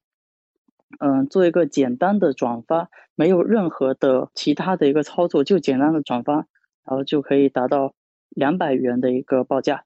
啊，这是目前的一个单独的做一个正式宣发前的一个预宣发这样的一个报价。那如果是比如说之前我也有接的一个独立游戏的广告的话，比如说一期也能达到六七百的一个报价，这个是我当时一两万粉丝的时候是这样的一个额度，呃，情况就这样子。那除此之外呢，我既然有可以和这么多业内的朋友们、老师们聊，那我就也稍微简单说一下我自己吧。就是我看大家有的，比如说，比如说杰克，杰克老师他自己是相当于那种用爱发电的那种形式，那有的也是其他各种各样的形式做独立游戏的业内的老师们，所以，嗯，真的非常的感谢大家能为中国的游戏界就做出自己的一份贡献吧。那我也会在我自己力所能及的情况下，作为一个游戏的一个证明，像一个。宣发吧，呃，如果大家以后有自己游戏做出来之后，有想要叫我做一个推广的话，我也可以免费给大家做一个推广啊。但是就是这样，非常感谢比尔。刚刚才是谁举手来着？我我忘有点忘了。还有那个幺三九二的那个一串数字的朋友是哪位？啊，你好，能听见吗？可以的，可以的，嗯，您您您说。啊。我自己也做做过那个游戏，就是自己一个人做，然后现在也在公司做。我最大的体会就是自媒体这条路，如果自己不适合，确实，嗯，很耗费精力。听大家在聊聊那关于那个独立游戏的东西，然后我说一个我自己的反思吧。我之前两年多时间基本上都在做自己的游戏，然后也出了几个游戏。因为我是程序出身，然后把东西做出来，其实。难度不大。做程序的话，其实更多的解决是一个开放域之内的一个问题，就是能不能从零到一能不能做出来。我我过去两年半最大的痛苦其实是在就 game design 的部分，怎么去做好玩的原型玩法，做了很多 prototype，到最后也都扔掉了，花了很长时间才得出一个自己比较喜欢的 prototype。但是最大的一个最搞笑的是，做完上线以后，当然有一部分很积极的反馈了，玩家会跟你说这个游戏怎么充钱啊等等这些。但是当我最后发现，其实这个东西它不是我想要的。我我我最大的感觉就是，呃，其实我在这两年多的时间，我应该其实早点问自己，也可能是如果没有经历这些，我也不会知道吧。但是现在我就很明确，就是我不 care 什么独立游戏还是什么这这这些游戏，我就是想做。游戏，然后能让更多的人玩到，而不是在我自己的身边的一个圈子里面，这样只让这些人玩到。对，就我觉得这个就是我明确的一个地方，以及我过去这两年多的一个经验和教训吧。对，OK，非常感谢。志涛，志涛，能不能让我问个问题啊？就是问问，可可能后面的人也可以回答这样子。首先，第一点就是因为刚才不是有很多自媒体，就是做自自媒体，然后同时能够参与游戏开发的。呃，因为我自己当时也尝试自己做过，就是 What's Method It Finch 的那个视频嘛，然后确实是需要比较多的精力啊。然后其实我是比较在意说，哎，怎么大家可以在做自媒体的同时，然后同还可以去维持就是游戏开发所需要的这个技术的一个学习上，还有包括就是这个游戏开发上了，这这个精力跟这个时间的分配到底是怎么做到的？其实我不太想得通。然后第二点就是，其实说到那个独立游戏生存下去，其实我一直对国内有一点比较大的问题，就是讲说国内没有一个比较好的一个游戏社群，一个一个玩家社群，就好像像刚才呃刚才那位同学所提到的，就是他做了很多这个游戏原型，但是可能他自己觉得不好玩。那但是其实像国外就有很多这样子的例子，像 Downwell 的作者，那他也是啊。就是在日本嘛，然后他当时就自己用 Game Maker，然后做了很多个模型啊，就放到一个游戏社群上面，然后他做到第十三个，然后才结果发现，哎，这个 prototype，然后就获得了相当不错的反响，把它他就独立就把这个游戏原型，然后后来制作完成了，就是那个 Dowell。但是其实在国内，我不知道大家有没有什么比较推荐，可能后面就是想参与这个独立开发的人，可能比较好去分享作品的一个这样子的社区，又或者是在。创作一个比较适合独立玩家社区上面可以帮助独立开发者生存的一个一个好的思路或者方法或者建议这样子。我这边我我我这边插一句，然后一个是自媒体的，就是因为大家可能会问我为什么我自己没有说，因为我大家我可能自己好像也是一个非常自媒体向的人，但是对我来说，因为我其实反而是写作出身的，所以其实写作写文章对我来说是一个直觉性的东西。大家看我可能产出那么多，但其实真实的压力并没有那么大。因为我是有写文章的习惯的啊。然后这点上，可能我一直会把自己定位成有一部分的媒体属性。其实刚才 Toby 说的这个中国的一个平台啊，有点像国外可能是 e c h 这样的东西，但是国内的话，其实我今天重重新回去看那个 Edinova，我真的觉得，呃，怎么说呢，也不是说很可惜，就觉得他们其实他们做的产品真的非常理想主义和非常酷，但是。可能是我后知后觉，我是最近可能会关注一些互联网的时候，重新我再回去看他们的网站。其实他们网站做做的真的很酷，他们其实有一个自己的，你可以直接生成一个你的个人网站，呈现你的文章和游戏。然后他们的那个游戏包去提交的时候，其实有非常就非常你能非常顺畅的，就是提交准中国的各国内的各个各种网盘。后他们整个这种社区是非常开放式的，那可以让你有自己一个域名去做，呃，就非常理想主义。就可惜好像，所以我还蛮想落了剑之后有空去采访一下。嗯，就是 Innova 的几位朋友呢，不不知道到到时候他们会不会会会不会愿意做分享？刚才那个阿修罗罗在的话，也可以过来说一下的，因为他们是在一三一七一三一七三，就是团队里面去做一个有点像 Discord 的一个中国的一个版本，其实也是冲着玩家社群去做的。那他不在的话，我那就我们先让那个 Nick 来讲，Nick 也听很久。Hello，Nick。Hello，Hello，能听到吧？对对，可以听到。你说。啊。哦，刚刚听大家分享了很多，感觉还学到蛮多的。因为我其实对这个独立游戏跟自媒体结合的这个模式还是蛮感兴趣的。嗯，我自己跟一些国外的一些独立开发者接触下来，我觉得可能就是独立游戏结合自媒体，对于这种呃纯粹的独立游戏人吧，就是之前有开玩笑说有什么原教旨主义独立游戏、田园独立游戏嘛，对我们就说这种比较纯粹的独立游戏人来说。呃，我觉得甚至有可能是一个 B 选项。呃，这个怎么说呢？就是我后面会解去解释一下吧。然后一个是呃，就是 echo 一下今天一个主题，就是说做独立独立游戏生存之道嘛。我觉得可能呃有两个心态的问题是我们要去思考的。那第一个可能说大家应该都知道，可能更多的是对新入行的，或者是说等大家去招新人的时候去讲的一个东西，就是说，呃，现在游戏行业确实是一个很暴利的一个行业，可以这么说吧。呃，但其实这些暴利和现在这样的一个高涨的工资，这样的一个抢人的风波，它其实它来自于的是我们所熟知的这种氪金游戏模式，对吧？手游是氪金商业手游，这样的商业手游跟我们所平时所一般意义上所讲的独立游戏，它甚至可以说不是一种媒介。呃，商业模式不一样，表达方式不一样。呃，所以你可以说就是我们做的东西，其实跟他们本质上就是有区别的，就是他们所带来的这些暴利带来的这些拉高的这些期望，其实并不属于我们。这种繁华并不属于我们，所以说我们要把这个心态想清楚的话，呃，你就会发现，其实呃要去降低我们的一个期待，呃，并不是说那些商业游戏所获得的成功是我们可以去可以去窃喜的，或者说作为一个新人来说，他会觉得说啊，我去大的游戏公司，我会获得很高昂的工资。呃，为什么我做独立游戏不能获得这样的工资？因为做的并不是一种媒介，就像现在，呃，影视、电影、电视剧行业，他们现在也面临这样的一个问题，因为商业模式的落后，导致他们的薪资没有游戏行业有竞争力。觉得这个其实独立游戏跟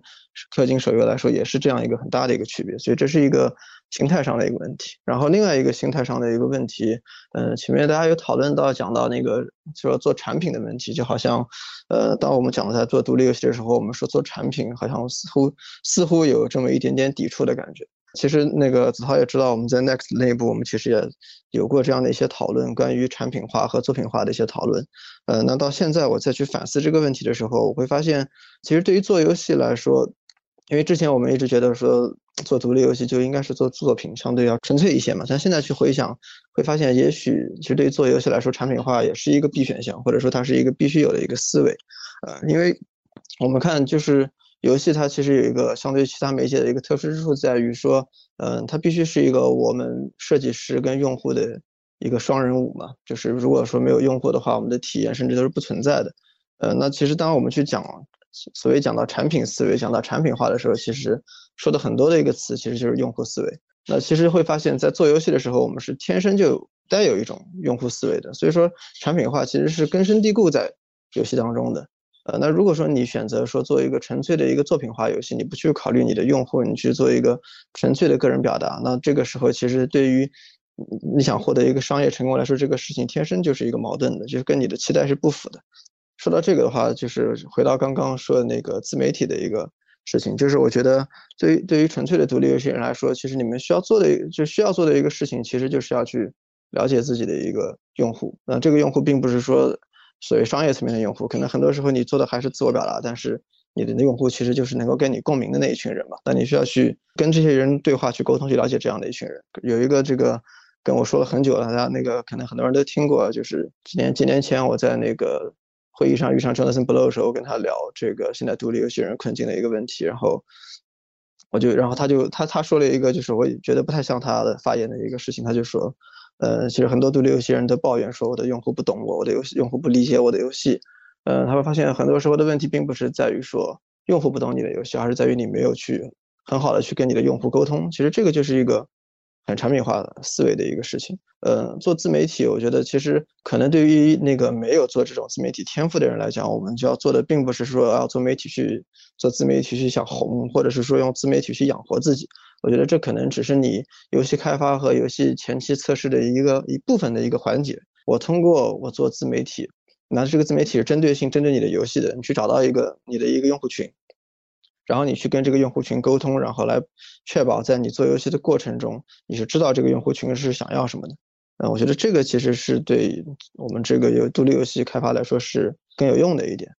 呃，而不是说说一定要说我们坚持做视频，尤其是说，呃，做的是可能是跟你自己现在在制作的游戏并没有那么多关系的视频，只是为了单纯为了流量或者为了生存。那我觉得，呃，如果没有这个天赋的话，确实不必要。但我觉得，只是去建立一个你的一个种子用户群体，然后去反复去跟他们沟通，去理解他们想要什么，来确保跟你能共鸣的这一部分用户，你是能够正确的沟通到他们的。那这个其实是更重要的一个事情。OK，我我对我感觉 Nick 说的这个点其实特别好，就是他其实摆正了一下，呃，自媒体和这个和这个游戏开发之间的一个关系。就其实不是说你用自媒体去养活独立开发，而是说独立游戏开发它必然的，即便是独立，它也不是闷头在做一个东西。自媒体是可以作为一个沟通的方式去连接到更大一群人的。Dam 是不是想提问一下？提问一下 Nick？对，那机会难得，大家可以问一下。啊，可以听见说话吗？哎哎，可以可以。就是我刚才想问，刚才刚才这个呃学长讲到说，早期能和你的目标用户群体形成一个沟通。那我在想，就是说在做的时候是要考虑到，就是说我们就是要为这个人群去做，还是说我们希望能和一定的玩家，就是说对我这个类型有偏好的玩家，然后他可以帮我更好做 play test。因为在我的理解里，我们做游戏还是说。我希望能做到一个更好的设计，而不是说就是我们是为了去满足某个群体的需求去做。嗯，我是这样想的，就是，呃，一般并不会去说去针对某一类用户，确实这个就是一种特别商业导向的一个思维嘛。嗯，我觉得其实是说，呃，我们做游戏一般去做的其实是我们自己呃理解比较深刻的一种乐趣。呃，就是我现在看下来，其实很多时候做独立游戏的同学，其实新做的同学可能会陷入一个误区，就是进入一种原型导向的游戏开发，就是说我不不断的尝试各种 prototype，做各种各样的原型，然后发现哎这个原型有趣，或者这个原型我的朋友或者是论坛上有人说好玩，好 OK 我就做下去，然后可能就会出现刚刚那个同学说的那个情况，就是最后发现不是我想要的。嗯，所以我倾向于说，大家做的时候，其实应该是围绕着自己所理解最深的一种乐趣，呃，或者你也可以说是品类，嗯，但可能有的有的乐趣并不局限于某种品类来去做。那其实你所要找的用户，呃，就不并不一定说是某种某种目标用户，而是说同样理解这部分乐趣的人。所以你看，戴森球就是一个成功的案例啊，就是他深深的理解了这一类建造类的，就是工厂类游戏的这样的一个乐趣。然后他也找，他也通过 Factorio 和幸福工厂的这个用户群找到了一批这样的一批用户。呃，那这个就是一个呃非常好的一个案例吧。所以我觉得不会，就是说不是说我做游戏的时候是为了一帮用户去做，而是说我做游戏的时候我深刻理解了这个乐趣，或者说我有这么一个表达，然后这个表达和这个乐趣一定会有一帮。与与之共鸣的人，我要找到这一群人，然后跟他们去交流。呃，因为不确定我表达乐趣的方式是不是他们能够接受到的一种方式。OK，但对这个问题有回应吗？对我介绍的 Dem，Dem 是那个现在 NYU 的大一新生吧？他其实也特别厉害，已经在已经有在推特上有自己的游戏品牌，就他有两个号专门去做游戏的这块的运营，然后在他的一球上有很多的作品，包括 PKA 的一些作品，然后大家也可以在就是推特上找到他，嗯。哦，那个就没有感谢感谢那个学长的回答，哦，还呃讲挺好的。呃，最后呃那个谁是不是我叶叶神他他他来晚了，就别让他说，如果他还没来的话，对。喂喂，可以听到吗？哎，可以听到。对对对，我最后再说说一点吧，就是说，可能我是这里面跟游戏游戏本身而言，可能是最远的一个人，但是说我现在从事的一个工作的话，会基于我之前的一些思考吧。我接下来想讲的东西跟我们下一期的一个访谈是有关系的，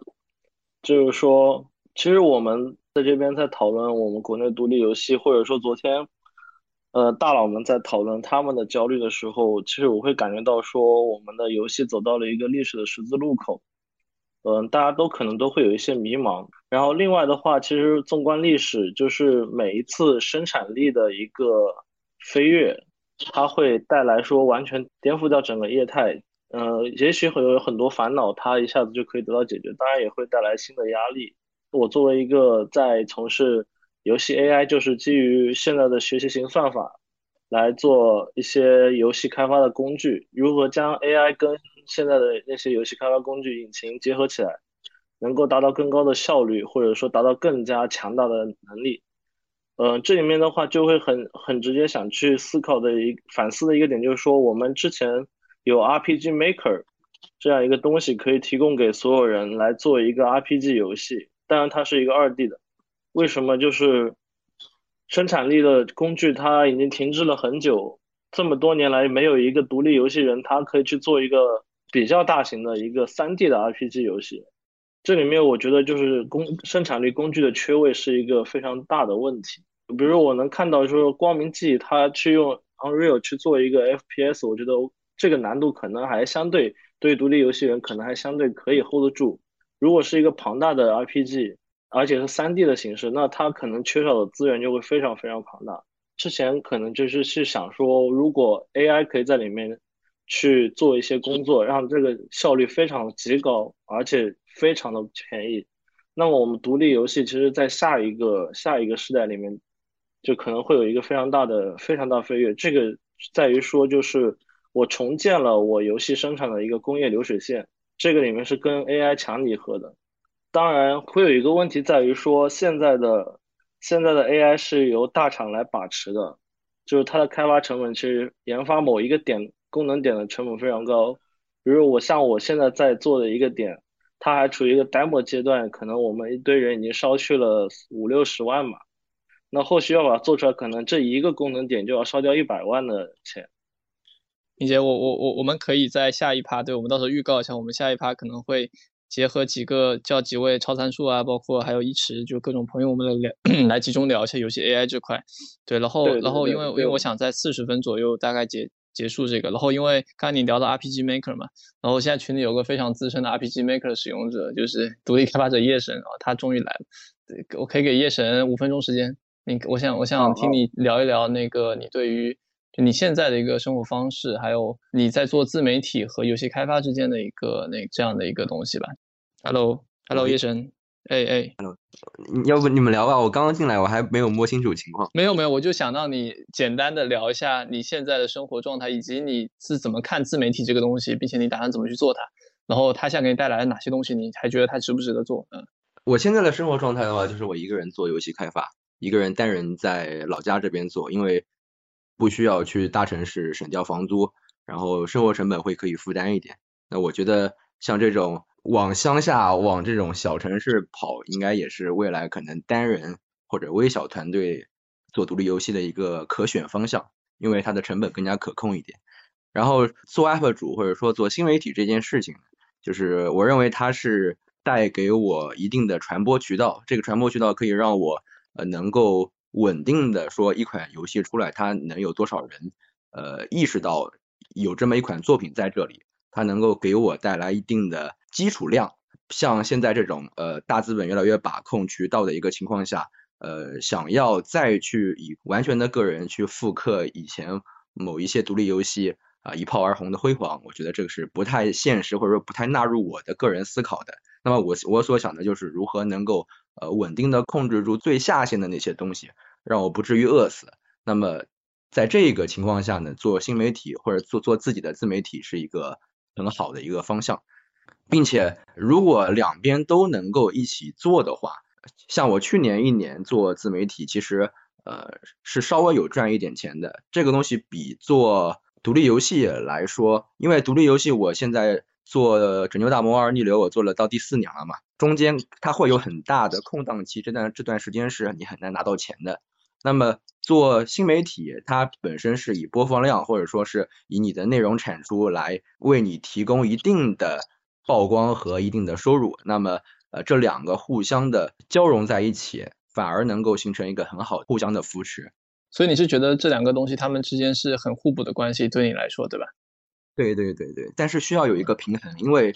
如果你专门是想去额外的做内容的话，那么会非常耽误你做开发、做研发的时间。那么我现在所谓的内容产出，就是视频方面的内容产出，其实都是围绕我的开发来的。比如说我开发的录播啊，或者说是是录播里面的某一些我觉得认为还不错的切片。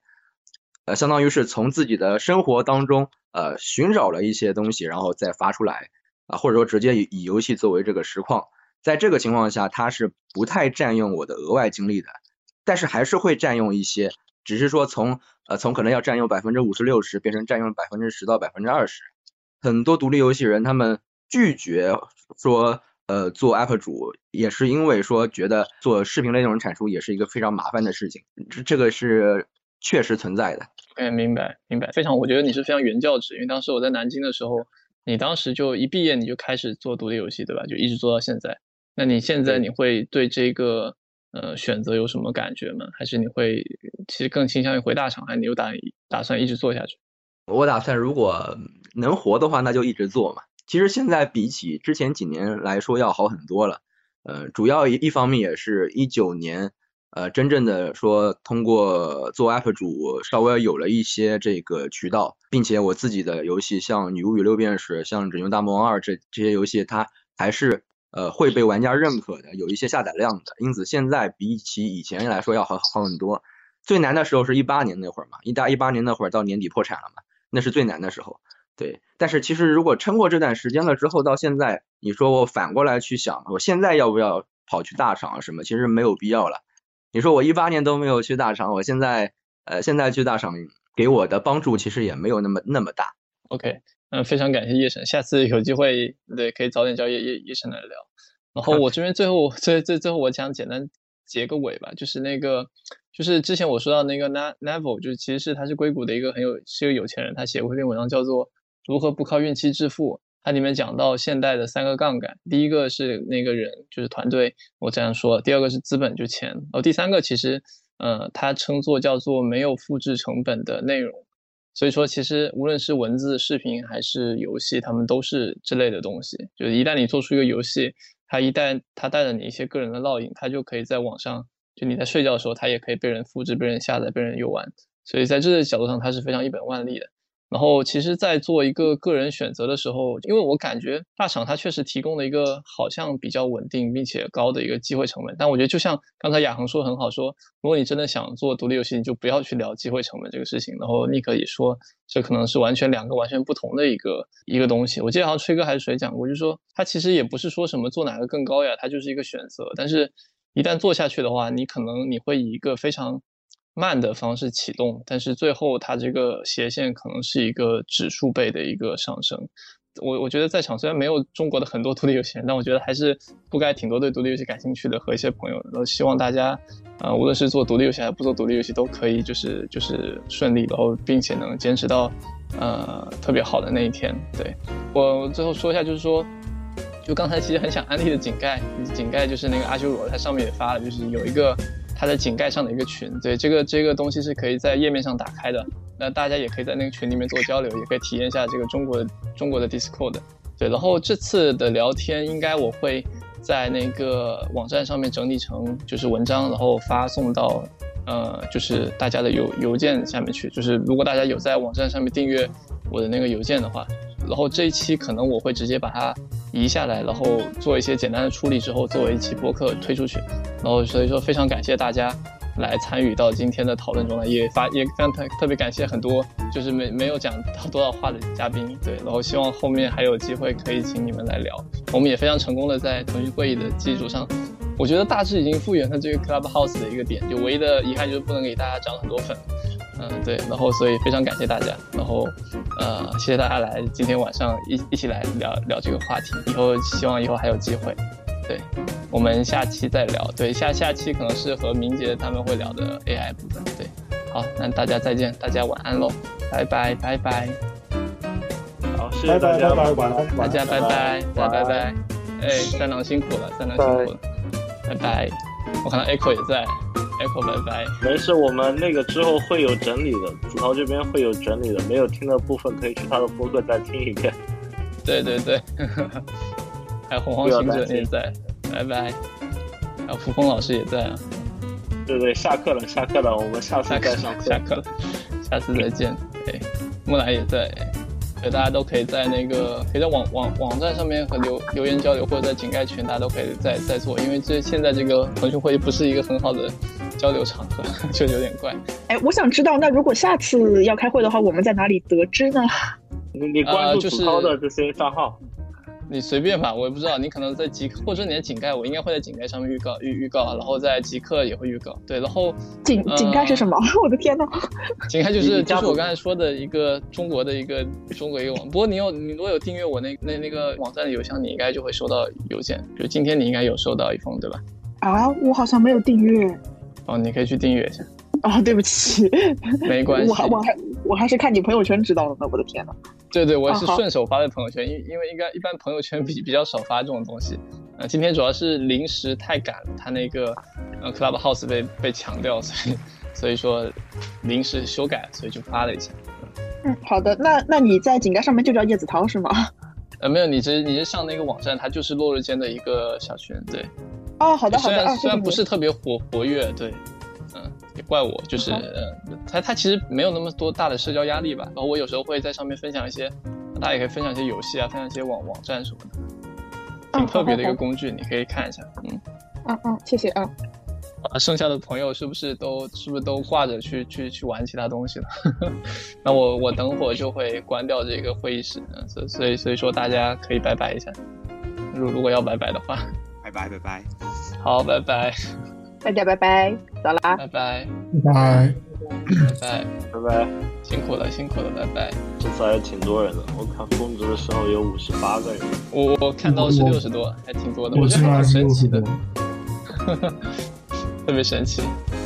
我我不太确定，就是我的就是我电脑如果开着麦的同时在外放会不会影响，所以就一直没有说话。啊、其实现在听起来不是特别会，对，所以下次你可以参与进来，没关系。嗯，好的，再见再见。再见，再见。对啊，木兰很辛苦，放下奇异人生来听课，不好意思，希望有有比奇异人生好玩。嗯 再见，再见，应该应该可以吧？拜拜。行，那那我就把这个会议室关掉了，大家辛苦了。